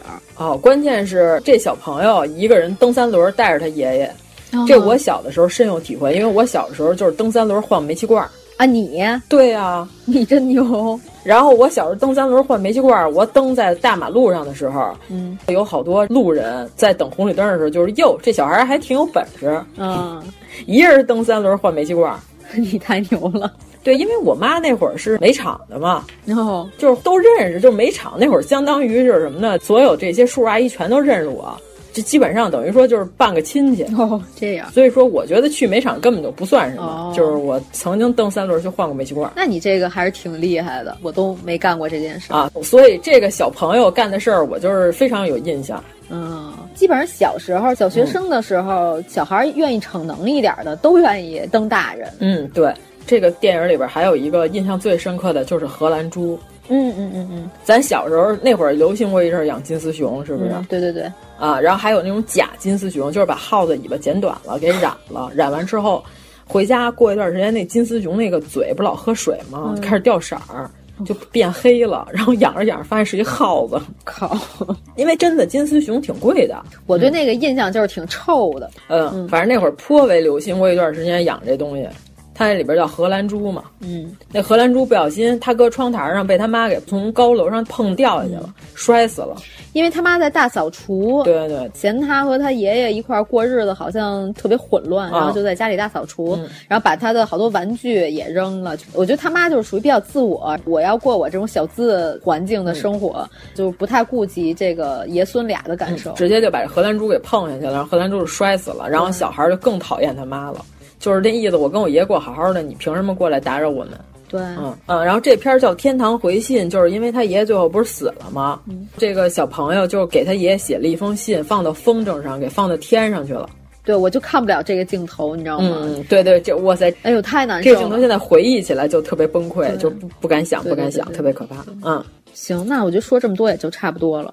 那咱们就是下一个说洗澡，我昨天不是说了吗？三部曲：洗澡、推拿、刮痧， 这仨可都是有同名电影的。啊对，后来我就说，哎，我有一问题， 为什么这个片儿没有叫修脚 的？一般澡堂子里不刮痧，但是修脚确实有。嗯，嗯，就是洗澡这个片儿里边儿，这澡堂子里头修脚唱戏以及这下象棋，还有这帮老头儿给蛐蛐儿洗澡、斗蛐蛐儿这些戏，我都觉得拍的好极了。嗯，还有这个在澡堂里唱《我的太阳》那大哥， 对你记得吗？对对对，嗯，那两口子的故事也还不错，我觉得也还行。对对对，嗯然后李丁儿不是跟别老头儿斗蛐蛐儿，李丁儿生气了，告诉说你给这蛐蛐儿吃蚂蚁卵，你这叫什么？你这叫赛前服用兴奋剂， 这叫违规。对对对，濮存昕其实他在里边的剧情和戏份不是演的非常出彩儿，出彩儿的是姜武。哎，对，这里头姜武是演一傻子。对，咱不是说过吗？就是我看的时候，我以为姜武是真的是一弱智，啊，不会吧？不是因为什么呢？姜武吧，他之前不出名儿，哦，是吗？对对对。然后呢，他在这个片子里头他说过，他说为了能让他显得更像傻子呢，他说这个导演发现吧，凡是智力方面稍微有点残缺的人员，后脑勺都特别瘪，哦，脑袋特别瘪。特意呢，把他那脑袋给推的特瘪。哇塞，你注意里边姜武那发型，我没注意过哎，就显得他后脑勺几乎没有，就他脑袋就跟让门挤过一样，特别瘪。我觉得显傻的是那个揪衣服角那个动作，对，但是他那脑型儿就绝了，嗯就你感觉这人确实有点缺陷，就特别奇怪。他刚演完这个戏的时候呢，就参加了一个叫什么残疾人之类的运动会。其实他是作为嘉宾去进行颁奖活动，结果得奖了，是不是？不是《洗澡》这电影不是特别火吗？当年、嗯就是姜对哦武是凭借这个电影一炮而红的。他演这个片儿之前他没有名儿，然后姜武当时就站在一排残疾人的末尾，他本来是要去给人家颁奖，他是嘉宾，正好赶上了呢区领导来慰问这些残疾人运动员。残疾人运动员有的那你一眼就能看出来的那种，就是比如说盲人是吧，或者是缺胳膊断腿儿的，这个他都能看得出来。而且残疾人运动会里边呢，有智商稍微低一点儿的，这个他们是只要评级评够了就可以参加比赛。姜武就站在那最后那个儿的时候，当时说那领导看姜武摸着姜武那个巨瘪的后脑勺，说：“ 你是哪个项目的呀？” 然后姜武说：“我是来颁奖的。”感觉如果姜文在，就冲出来揍那个领导。 对，抚摸着姜武的后脑勺，问你是哪个项目的， 特别好。这是姜武后来在节目里曾经讲过，他当年刚演完洗澡的时候的一个段子。他说他头发还没长出来呢，被领导误认为智力残疾。被领导抚摸了脑袋，啊，哎，对，你想他那会儿那个又圆头圆脑的是吧？眼睛也特别圆， 领导觉得他有些可爱，憨态可掬， 抚摸了你他。你们现在听不了“憨态可掬”这四个字儿，为什么？绅士。 哦， 我知道了，我知道了。哦，你说的是亨泰是吧？ 对，你这什么烂梗啊？谁听懂啊？亨泰可 掬，行吧，行吧，行吧，你懂呃，就行不要了。解释，不要解释，嗯，啊不行，这嗯行咱们俩自己乐半 天，人家听友们听不懂。那你要说一下，在日语里头，变态的发音就是亨泰，对吧？是吧？但是也翻译成绅士 是吧？太好了，太好了，嗯，然后呢，于正呢有一个剧，陆毅演的那个人叫亨泰， 什么？就是于正有个剧，袁姗姗跟陆毅演的清朝剧，陆毅演那人叫恒泰，哦但是呢说快了就像亨泰， 然后就是大家不知道日语里绅士是啥意思，可以去搜一下。嗯行吧，嗯我每次看袁姗姗喊他亨泰的时候呢，我都有点 崩溃。这个粗浅的日语已经让你 陷落到这个境地了。对对对，粗鄙的日语啊，亨泰可掬，亨泰可 掬，什么玩意儿？不能正视，不能嗯正视。你说到哪儿你都给我打岔，我对都不起乱了啊对不，非常憨态可掬。 对，赶紧回来，回来， 啊，演的最好的是这个朱旭老爷子。当然了，哎呀，太好了，我的天呀！我觉得朱旭老爷子演戏，他已经不是在演，他就是这个澡堂子的管理员。我就认为他就是拥有一个澡堂子，他已经给人搓背搓了得有几十年了。嗯，就那里边演何冰欠人钱，躲到了这个澡堂子里边。朱旭老爷子当时就是出来，你想那几个要债的特别的凶猛，是吧？跑进来之后，老爷子这气势，直接就把他们给震慑住了。他说：“这人进来就是我的客人，不卑不嗯亢嗯是吧？你们要是要债，出外边我不管，但是他在这澡堂子里头我就得管。然后那几个人就直接就被他的气势所震慑，直接就出去了。嗯、就是几个花臂大哥是吧？那会儿好像还不流行花臂，但是有大金链。啊，对对对对。咱们那年代啊，纹身的不是特别流行，而且纹的都特别猎奇，就是骷髅，骷髅脑袋下边有一个交叉的棒骨，你记得吗？基本上都纹的跟海盗一样， 而且那个图案都特别粗糙。但是咱们那个年代，基本上流氓的标配是什么？秃头，你记得吗？光头，一个是光头，可能显这人比较愣和横啊；另外一个就是证明什么呢？哥们儿号里出来的，就是从号里出来的人。在那里边一般都剃光头，所以说就是朱旭老爷子演的太好了。反正这里边你要是排这个演技排行榜，就是朱旭第一，姜武第二，濮存昕第三、嗯。我觉得濮存昕就是中规中矩吧演的。嗯，濮存昕这个角色也比较难以出彩，对对，他就是这么一个有点像个串讲人那种感觉、嗯。呃，但是有点缺乏起伏感，他有点面瘫啊 感觉。嗯，濮存昕老师也有面瘫的时代。濮存昕这角色，我觉得陈道明也能演。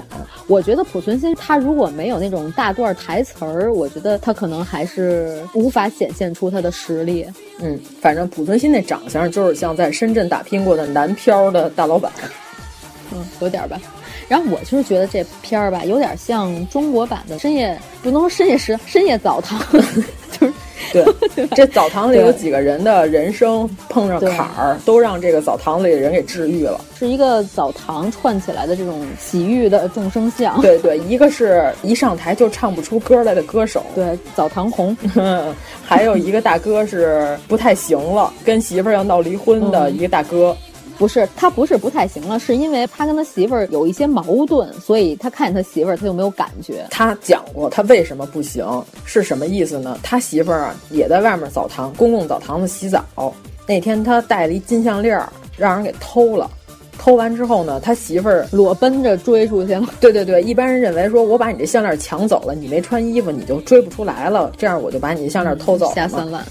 他媳嗯妇儿竟然光着身子跑出去追金项链，还把那人给追着了。这个女的，她老公呢，就是说，因为这么一件事儿之后，从此他一看见他媳妇儿裸体，他就不行了。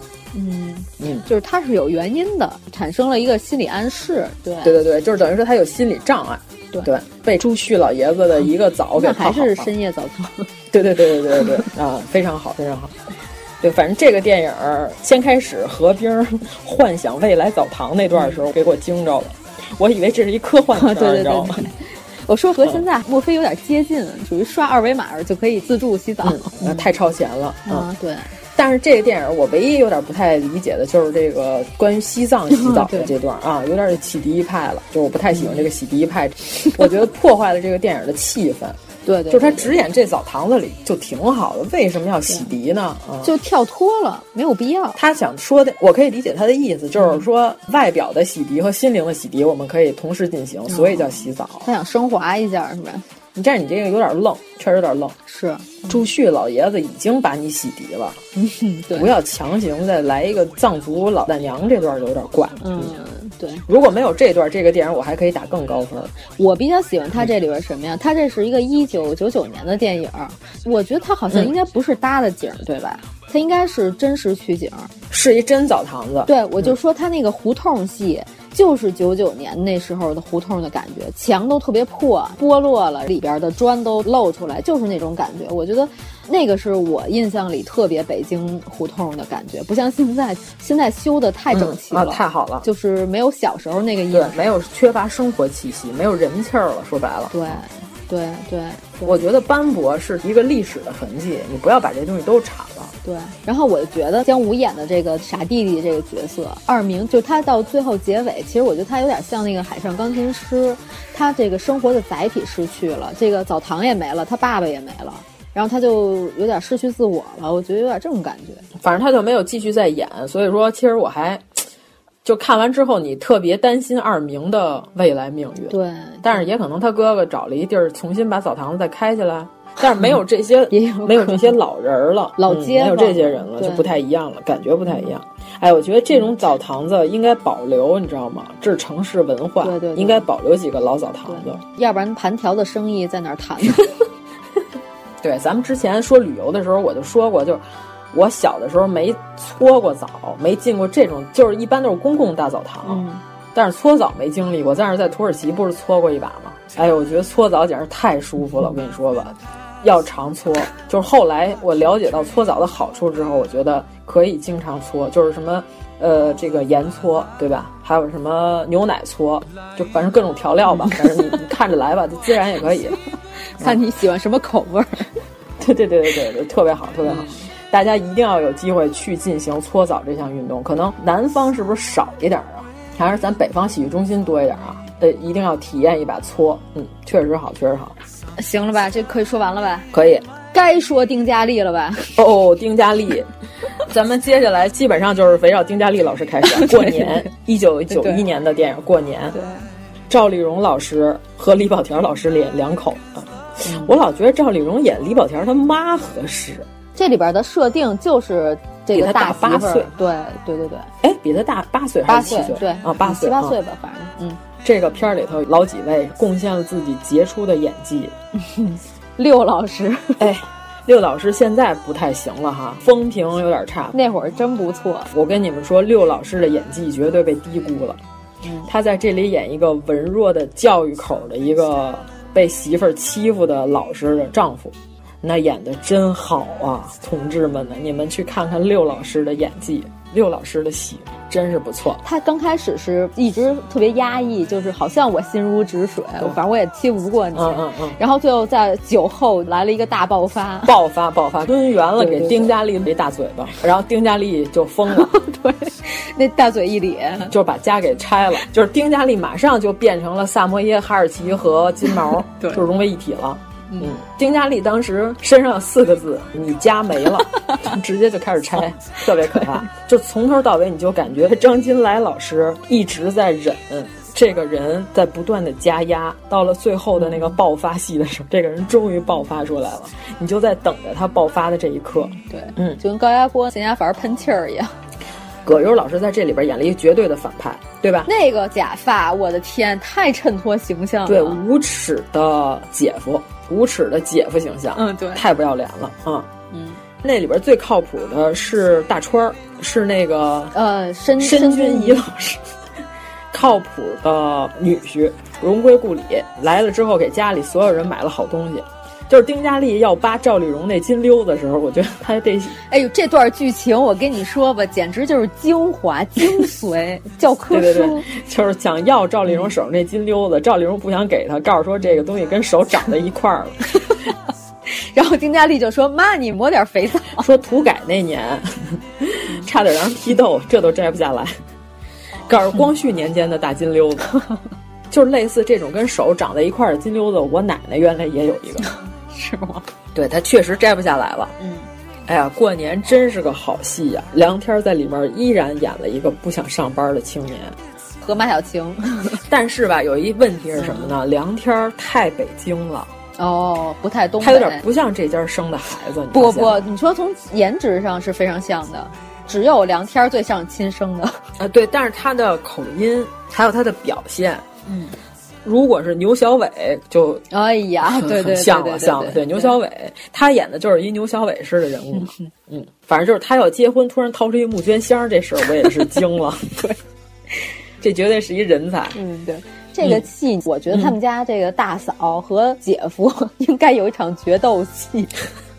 但是并没有 对， 最后变成对梁天儿疯狂的抽打他的姐夫。啊，啊，先开始梁天儿和他哥哥吧，梁天儿是老小吧，嗯，啊，和他哥哥在雪地里打那段儿的时候，我也惊着了，打太真了，就是那种毫无章法的武打，就两个人在雪地里滚来滚去，嗯，太好了，真的，哎呀，怎么那会儿的人这么会演戏啊呀、这么真实啊，我的天呐！反正这个片儿就是过年，就过但是又年叫过年添堵。嗯嗯嗯，这家子人就是这年就干脆别过了，算了，就还过什么年？ 对，不聚在一起反而还好一点。嗯，哎，但是我觉得其实大川儿可能最后是这老两口子的最终依靠，不不不，我觉得他的中心思想是居家养老不如旅行养 老。他最后李保田儿带着赵丽蓉旅游去了，离开了家。嗯，就不想在这家待了。对，但是我觉得其实最靠谱的是那女婿，嗯， 对吧？申军仪老师这乌龙山剿匪记出身，对吧？从来就没觉得他能演好人，这里头竟然你觉得最靠谱的是他，你嗯品你细品，就是他们家培养出来的这些什么知识分子，其实一个个都各怀鬼胎。对对对，全都奔着给爹妈画蜡签儿来的，嗯 真是。然后只有申君怡这个女婿是好人，实诚。啊，嗯闺女也不错，对对对，就这么一好孩子。反正待会儿咱们可能还要说一个实在的掏钱女婿啊，在别的电 影里。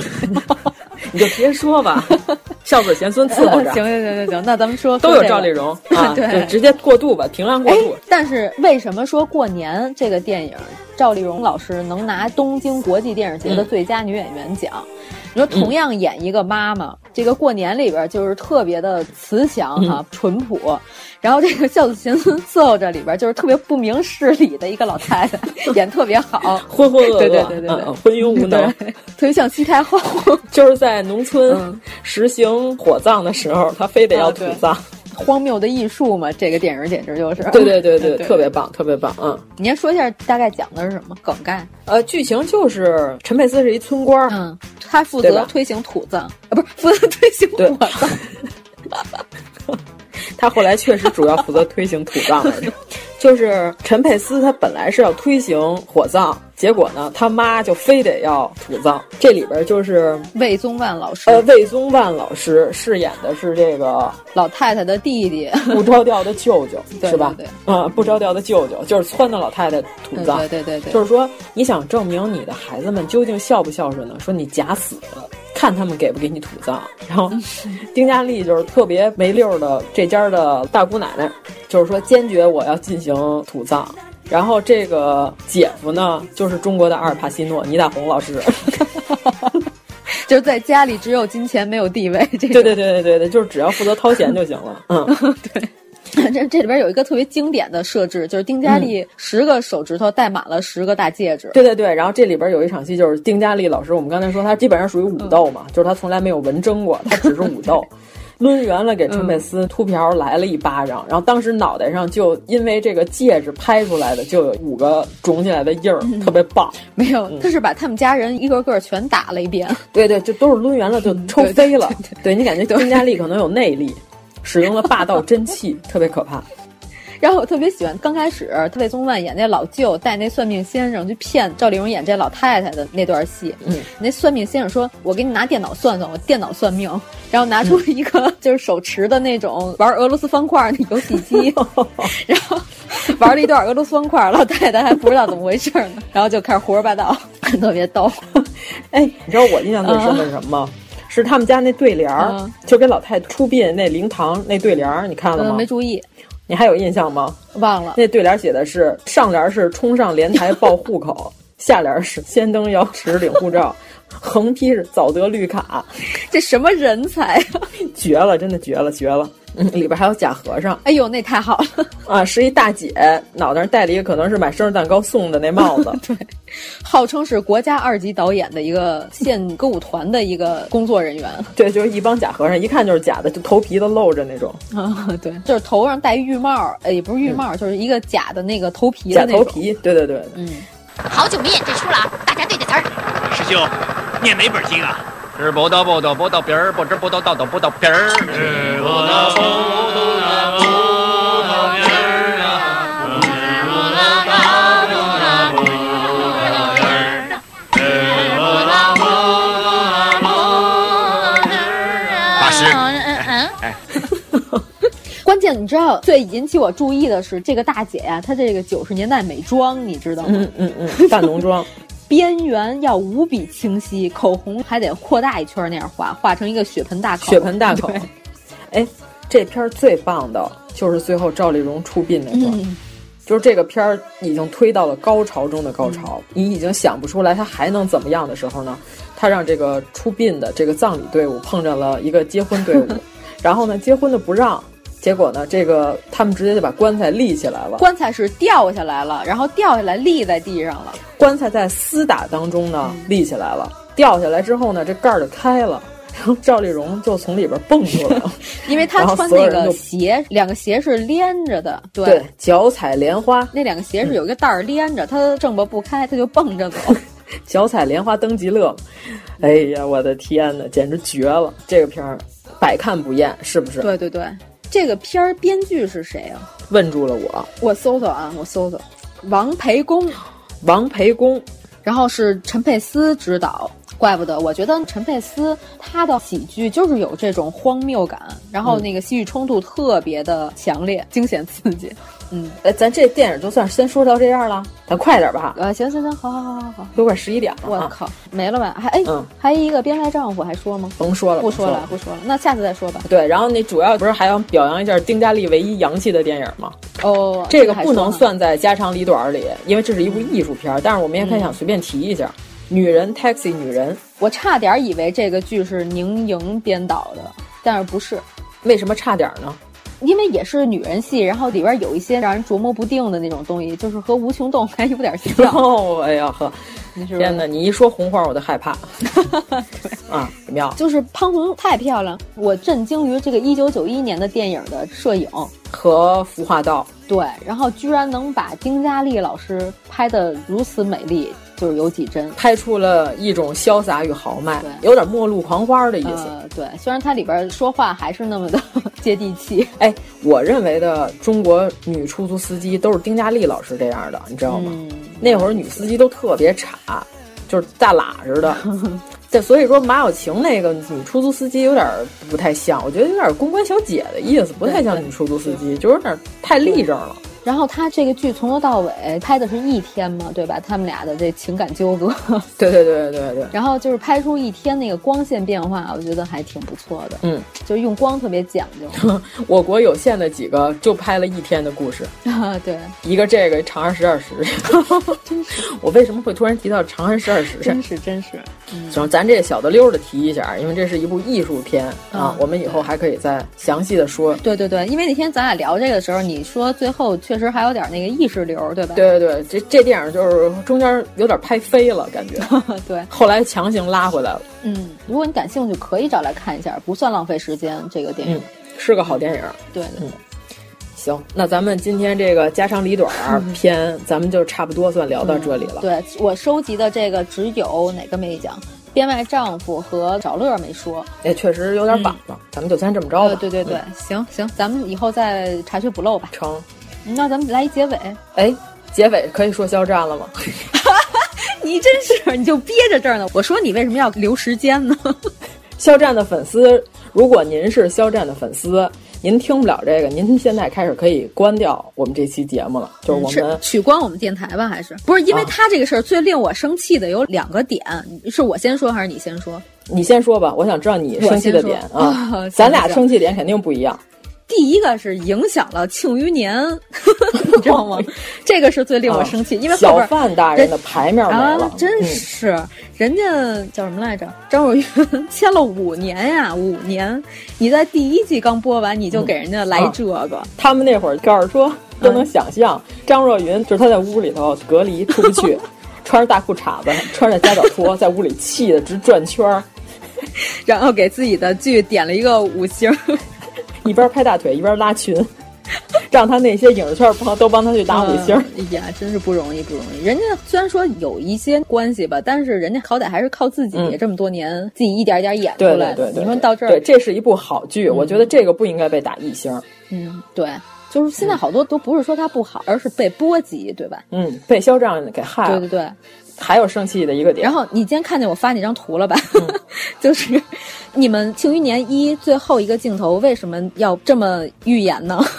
肖战背后捅刀张若昀对呀、啊，对，张若昀倒地而亡，嗯、真是就不要这么方自己，不要以后再设置这种剧情。嗯第二个事儿是我不是一直在赞美《庆余年》的片尾曲吗？嗯，我觉得特别好听。然后我前两天刚把它录下来，用钢琴，特别的高兴，每天录好多遍， 然后终于把它学下来。这个时候就出了这件事儿，你说我是弹是不弹？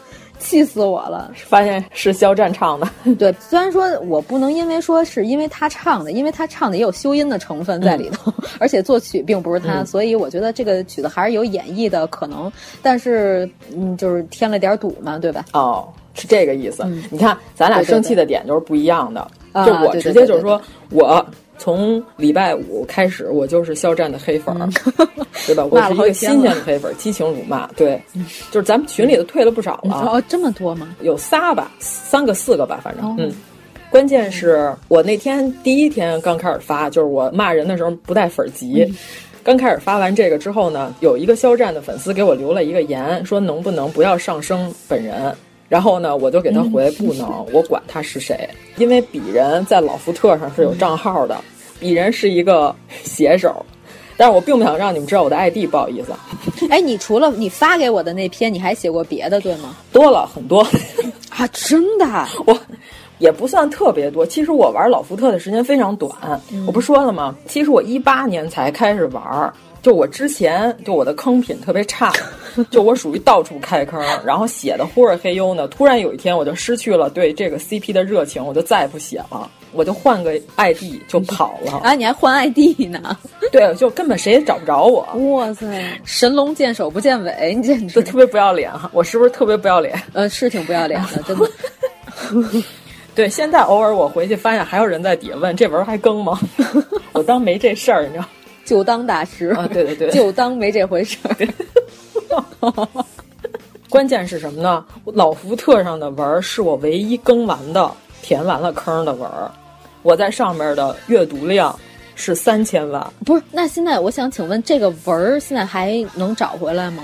我的那个文儿没有被删掉，是因为我也用了 A O 三的链接，但是那个文儿不完整了，因为 A O 三进不去了，它被强了，你知道吧？所以现在我不是刚才说了吗？我说就在咱俩录的时候，还有人给我留言呢，说太太能把后面发给我吗？我想看。不，那你们这些文儿岂不是变成了曹雪芹的《红楼梦》，后边结局没了？哎，我就这么跟你说吧，就是因为他又当又立，您明明是一个演腐剧出身的，你不许别人写你的腐文儿，是合道理。首先是这个问题，对吧？其次是什么呢？你不喜欢的东西，你用举报这种手段，你就是下三滥，对吧？是本人干的还是粉丝干的？不是，是这样，他的粉丝是以私人在这圈里著称的。哦，是吗？对啊这个我还真不知道。就是他最先开始撕素人，挂嗯 CP 粉儿。他这个是一步一步升级的，并不是说他们团队完全不知道，就是因为你毕竟是演腐剧出身的，就是你 OK，你想摆脱你这个标签儿可以，你就自己用作品摆脱，你不要靠撕别人来摆脱，对吧？我觉得这些都不用多说，这些真的不用多说，对因为就是现在网络大战里边已经说的很明白了。 对对对而且昨天我听了语音的那个有一个几分钟、七分钟的一个小姐姐说的已经特别明白了，对就是对又胡又贵嘛，胡贵人，对吧？主要嗯哎，是这个样这个称号怎么样？这个 称嗯， 号、可以可以，太棒了太棒了啊，比富察鬼人还好。主要是这样，就是说你把老福特举报了、a O 三强了，然后呢，老福特这个平台，它就是我得保我这 APP 呀、对吧？它会提高审查标准，那怎么办呢？他就只能把他认为稍微有一点越界的文儿就都下架了。但是在下架之前呢，因为这一夜之间的事儿，他来不及通知，就是有的人写了几年的文儿，一夜之间全没了。明白明白。关键是有很多人写文呢，他没有这个习惯备份，他是直接上面打字，等于说只要老福特一列那个文儿我靠，你就再也找不回来了。别人的留言几百条的那种留言，就比如说“太太你写的真好，我支持你”什么之类的，这些就没了。而且它是无差别，你知道吧？就不是说我只把肖战的那些文儿给删掉了，他去掉的还有好多。明白明白我就跟你说，他的毒唯粉儿，他们不知道他们撕的是什么人。就是我都说了，《陈情令》从八月份到现在，对吧？就这帮人从八月份到现在才开始封的。你知道老福特上，我从来没见过盾铁跟盾东的人联合起来撕别人，你知道 吧？天哪！你知道盾铁跟盾东撕了多少年吗？懂懂懂懂你知道这两个 CP 就是互相能把对方脑子掐出来，就是掐出屎来。这两个 CP 不打了，联合起来撕肖战，哈利波特四个学院是不是也不打了？ 他必须的。不是哈利波特撕 CP，那就哈利波特原来主要不是撕 CP，呃，这就不说了，这个太久远了。欧美圈儿，咱就说，首先欧美圈儿的人，你无法道德绑架我，因为我没有道德。 对吧？其次是什么呢？漫威多少年了，弟弟，人家都封了十年了， 你从去年八月份才开始封，你能斗得过资深的疯子吗？我想请问一下。哎，这两拨人都不打了，联合起来撕你，你想盾东、盾铁、锤击，就这三大 CP 的文儿一下全没了。你想想他们的愤怒是怎么样？懂懂懂懂。你细品，你这么一说，我感觉非常恐怖。 对，像我们这种冷 CP 是吧？我们喜欢的那些就是算了，也没什么人看，对吧？我们的 tag 不值钱。嗯我们 CP 冷也就算了，对吧？本来是冷圈没啥人看也就算了，这三大 CP 你给人家集体团灭了，你给人家搞了一个坟地改菜园子，是吧？你想想他们的愤怒是什么样的？而且十年了，他们开始喜欢的时候是跟你们现在差不多大的，过了十年之后。这帮老姐姐们已经在各个行业里头，基本上属于管理层了， 成为一些大佬了。对啊，你这不是找死吗？嗯相当于什么呢？一小流氓大街上走路，看一老头踢老头一脚，老头回身一看是欧阳锋，你知道吗？而且你知道最恶心的是什么呢？他们认为 A O 三是 low 的，就是他认为你是一个可以得罪、可以灭的一个团体。就如果说陈凯歌说我要拍一个同性恋题材的剧，让肖战演，你看肖战粉丝高兴不高兴？对，你想他们是不是马上态度就不一样了？我今天又听到了一个视频，就是几个小姐姐撕一个无知男的，就是一个多小时呢那段音频。哎，就昨天那个《剑网三》，对，就是关键是那男的真是啥都不懂哎。对，就是我就说了，就是在家隔离时间长了，小孩嘛，说你告诉我哪篇文章得了雨果奖， 然后那几个小姐姐都无语了。 不是，他问的是雨果承认了吗？啊，是吗？他这么说的吗？对对对。他认为雨果奖是雨果本人颁发的，是吗？可能真的是，嗯，哦，呃对，我就说举报这种行为，我不是说了吗？我说我的态度是什么呢？你以为镇元大仙把猴抓回来，真是为了听对不起吗？镇元大仙把猴抓回来是为了把你师傅搁在油锅里炸 一炸，对吧？没毛病，你你没毛病，对你品，你细品。嗯、对猴说对不起已经没有用了，因为他把人参果树给踢倒了。嗯，你明白这意思吗？哦、就是你把我口红掰断了，我把你喜欢的塑料小人儿脑袋掰下来，这没毛病吧？哦，所以咱们结尾是要放那首歌嘛，就是 Sorry doesn't mean anything。 不管是内在美可靠，外在美重要，我已经不想去思考，全部都忘掉。你对我实在太糟糕，我对你却太好。我只能自己后悔，只能自己苦恼。哦，你的甜蜜伤了我的心，到现在你说对不起，对不起，Sorry doesn't mean anything。就我们的诉求不是让你道歉，我们就是说你就糊了就完了，你不要再在这圈里混了，就是你挣不着我们的钱了。嗯，这是肯定，这是肯定，因为人家昨天那个小姐姐已经分析的，我觉得非常偏僻入理了，就是以后谁还敢用你，哪个平台还敢放你，嗯、对吧？对，就是这点。其实是这样，就是你已经挣了别人三辈子都挣不着的钱了。就是你现在带着你的钱滚蛋，这事儿我觉得不是什么大问题，因为我现在恨意正浓，你知道吧？ 我就觉得这事儿非常公平，就是不要上升到任何高度，你就强不强的这都两说的。就是你用了极其恶劣的手段，而且另外是什么呢？就是如果说以后的孩子他认为举报就能成功，就把我看不顺眼的东西就让它消失，嗯、就这个，如果说他没有付出任何代价，这绝对是一个不良的社会风气。对对对，这次就是让你知道还是有底线的，就是你们家艺人不能干的三件事是什么呢？刑事犯罪。刑事犯罪绝对不能有，对吧？触犯了中国刑法的事儿，这个绝对不能有。然后学术造假或者一切的造假行为，这不能有。还有一个什么呢？以打击对方为目的的举报，就如果你碰这三件事儿，就是你们家艺人就没了，就让你知道一下。因为他那个粉丝特别欺软怕硬的那一点，就是你看他们昨天把剑网三的人得罪了之后，他马上就说说你们别招那玩游戏的，玩游戏人都特别厉害。就这帮孩子，他知道对方厉害，我们就不能招。那也就是说，欺软怕硬呗。他觉得在网上写文的人就可以随便的碾死。嗯、我觉得这简直就是太坏了，嗯、就特别恶劣。而且他们在李勇那个叫不他哈文那文章，哈文只是说文化是不应该通过举报来进行打击跟报复的。人家这话没毛病吧？那帮孩子特别恶毒，在哈文那个微博底下评论说：“嗯、怪不得死丈夫呢，这就是报应。”就这么聊天，嗯、你知道吗？虽然你年纪小不懂事儿，但是你也很恶劣、很坏，就知道是一帮什么样的人在粉儿。就是让你长一下教训。而且说白了，就是你们家爱豆过两年，你肯定又去喜欢别人去了。他把你们都惯成这样，其实你们以后没什么损失，但是他就完了。这玩意儿我觉得就是相辅相成，对吧？咱说的都是道理，就是也不骂街。反正我不是说对尖儿来踩就落井下石，就是反正我说网上现在就是分三波人，一波是真正生气的玩老福特 A O 三的人生气，就是我是第一波，然后第二波呢是他的对尖儿开始踩他，然后第三波就是什么呢？路人纯吃瓜的。但是因为特别讨厌饭圈文化，就是平常肯定也被饭圈弄过，对吧？这帮人是什么呢？现在肖战在他们眼里就是一个纯金的痰盂儿，谁都过来啐两口。而且我就觉得出了这么大事儿，他也完全没有道歉，就是没有跟那些文儿不小心被波及的人道歉。他就告诉说抱歉占用了公共资源，就特别恶心。就是他等于说他把所有责任都推卸在那毒唯的那个粉头身上了，就是那十万粉那毒唯那粉头，所有责任都是他的，我都不知道，怎么可能不知道？对，啊就是东厂出了这么大事儿， 万岁爷完全不知道。就是你品，你细品这句话，嗯、行吧？那我们能结束了吗？其实我就是说，大家就是理智追星吧，这么说吧。然后我们就是理智的报复，就是你把这个文化市场破坏掉，对你的未来是没有任何好处的。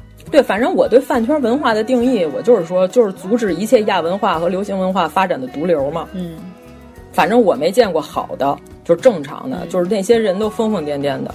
就可能我们以偏概全了，但是谁让你们展现出来的就是这样的？嗯，行，正能量的事儿我没瞧见，就是对不起，而且我们是这次事件的最大受害者。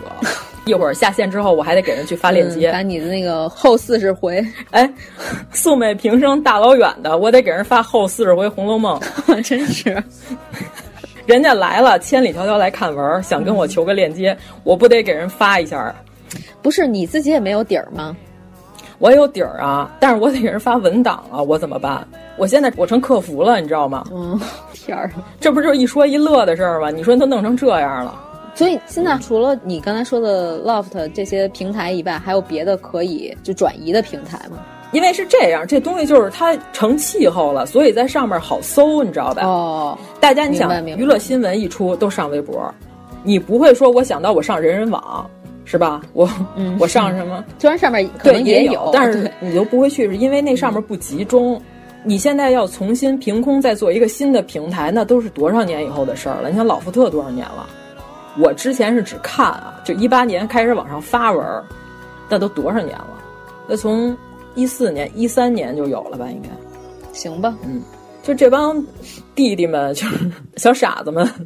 告诉你们，肖战肯定就不可能不火，你们作的真是粉丝作的，这个真的就是叫业力回馈，对吧？对对对，这叫业力回馈，那怎么办？你看我现在经过这几天，我已经平和好多了。如果我礼拜六录的话，绝对不是现在这状态。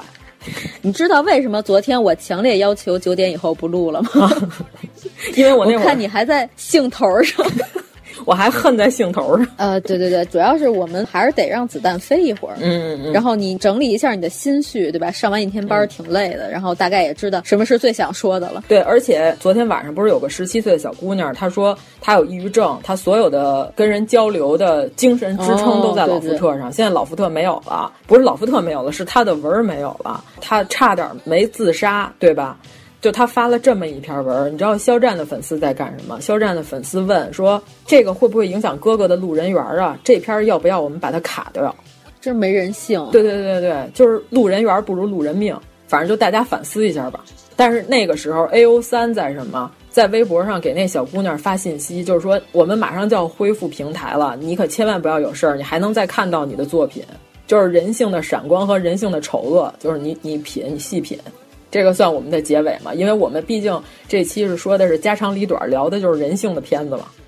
对对，嗯人性这个东西，我觉得不分国家、地域和年龄大小，嗯，不分。对，就是在他粉丝的世界里，这世界上只有控评，只有卡，对吧？只有洗地，就没有别的了。就别人的命，在他们看来只是一个数据，只是一个影响，这是非常可怕的一件事儿。嗯。如果比如说国家也对粉丝文化嗯像你们举报一样的一刀切，嗯、那将来就没有粉丝文化，没有粉丝。对，就是像 Justin Bieber 这种，他在欧美就是在成年人眼里就是风评极差的一个爱豆，也没有人说我要举报你，你就别出现了，就把你毁了就完了，对吧？就大家都是成熟的人。我觉得这个事儿，你说和之前那个小学生把钉钉打一分儿那个 有没有可比之处？ 那个钉钉打一分儿是属于幼稚，这个事儿不幼稚吗？这个事儿是幼稚加坏。嗯对，因为毕竟他粉丝里也有岁数大的了，并不全是。我朋友圈我也看见好几个嘛，反正就是事实你也听不进去，那你你爱怎么着怎么着吧。就是我们节目表达一下我们的态度。两个主播，一个就是纯路人啊对于这件事儿的态度，和我这种纯受害者的态度。 对，嗯，今天你说了一句话，就是这件事儿已经上升到一个社会公共事件了，对吧？对，咱们以后有机会再好好聊这饭圈吧。嗯，行行行，那今天就先到这儿，今天先到这嗯行儿。啊，嗯那先怎么着？好好好，行，嗯好，就这样，拜好拜，谢谢大家。如果您喜欢我们的节目，请在微博和微信公众号搜索“一九八三毁三观”，给我们留言，告诉我们你的三观故事。呼呼呼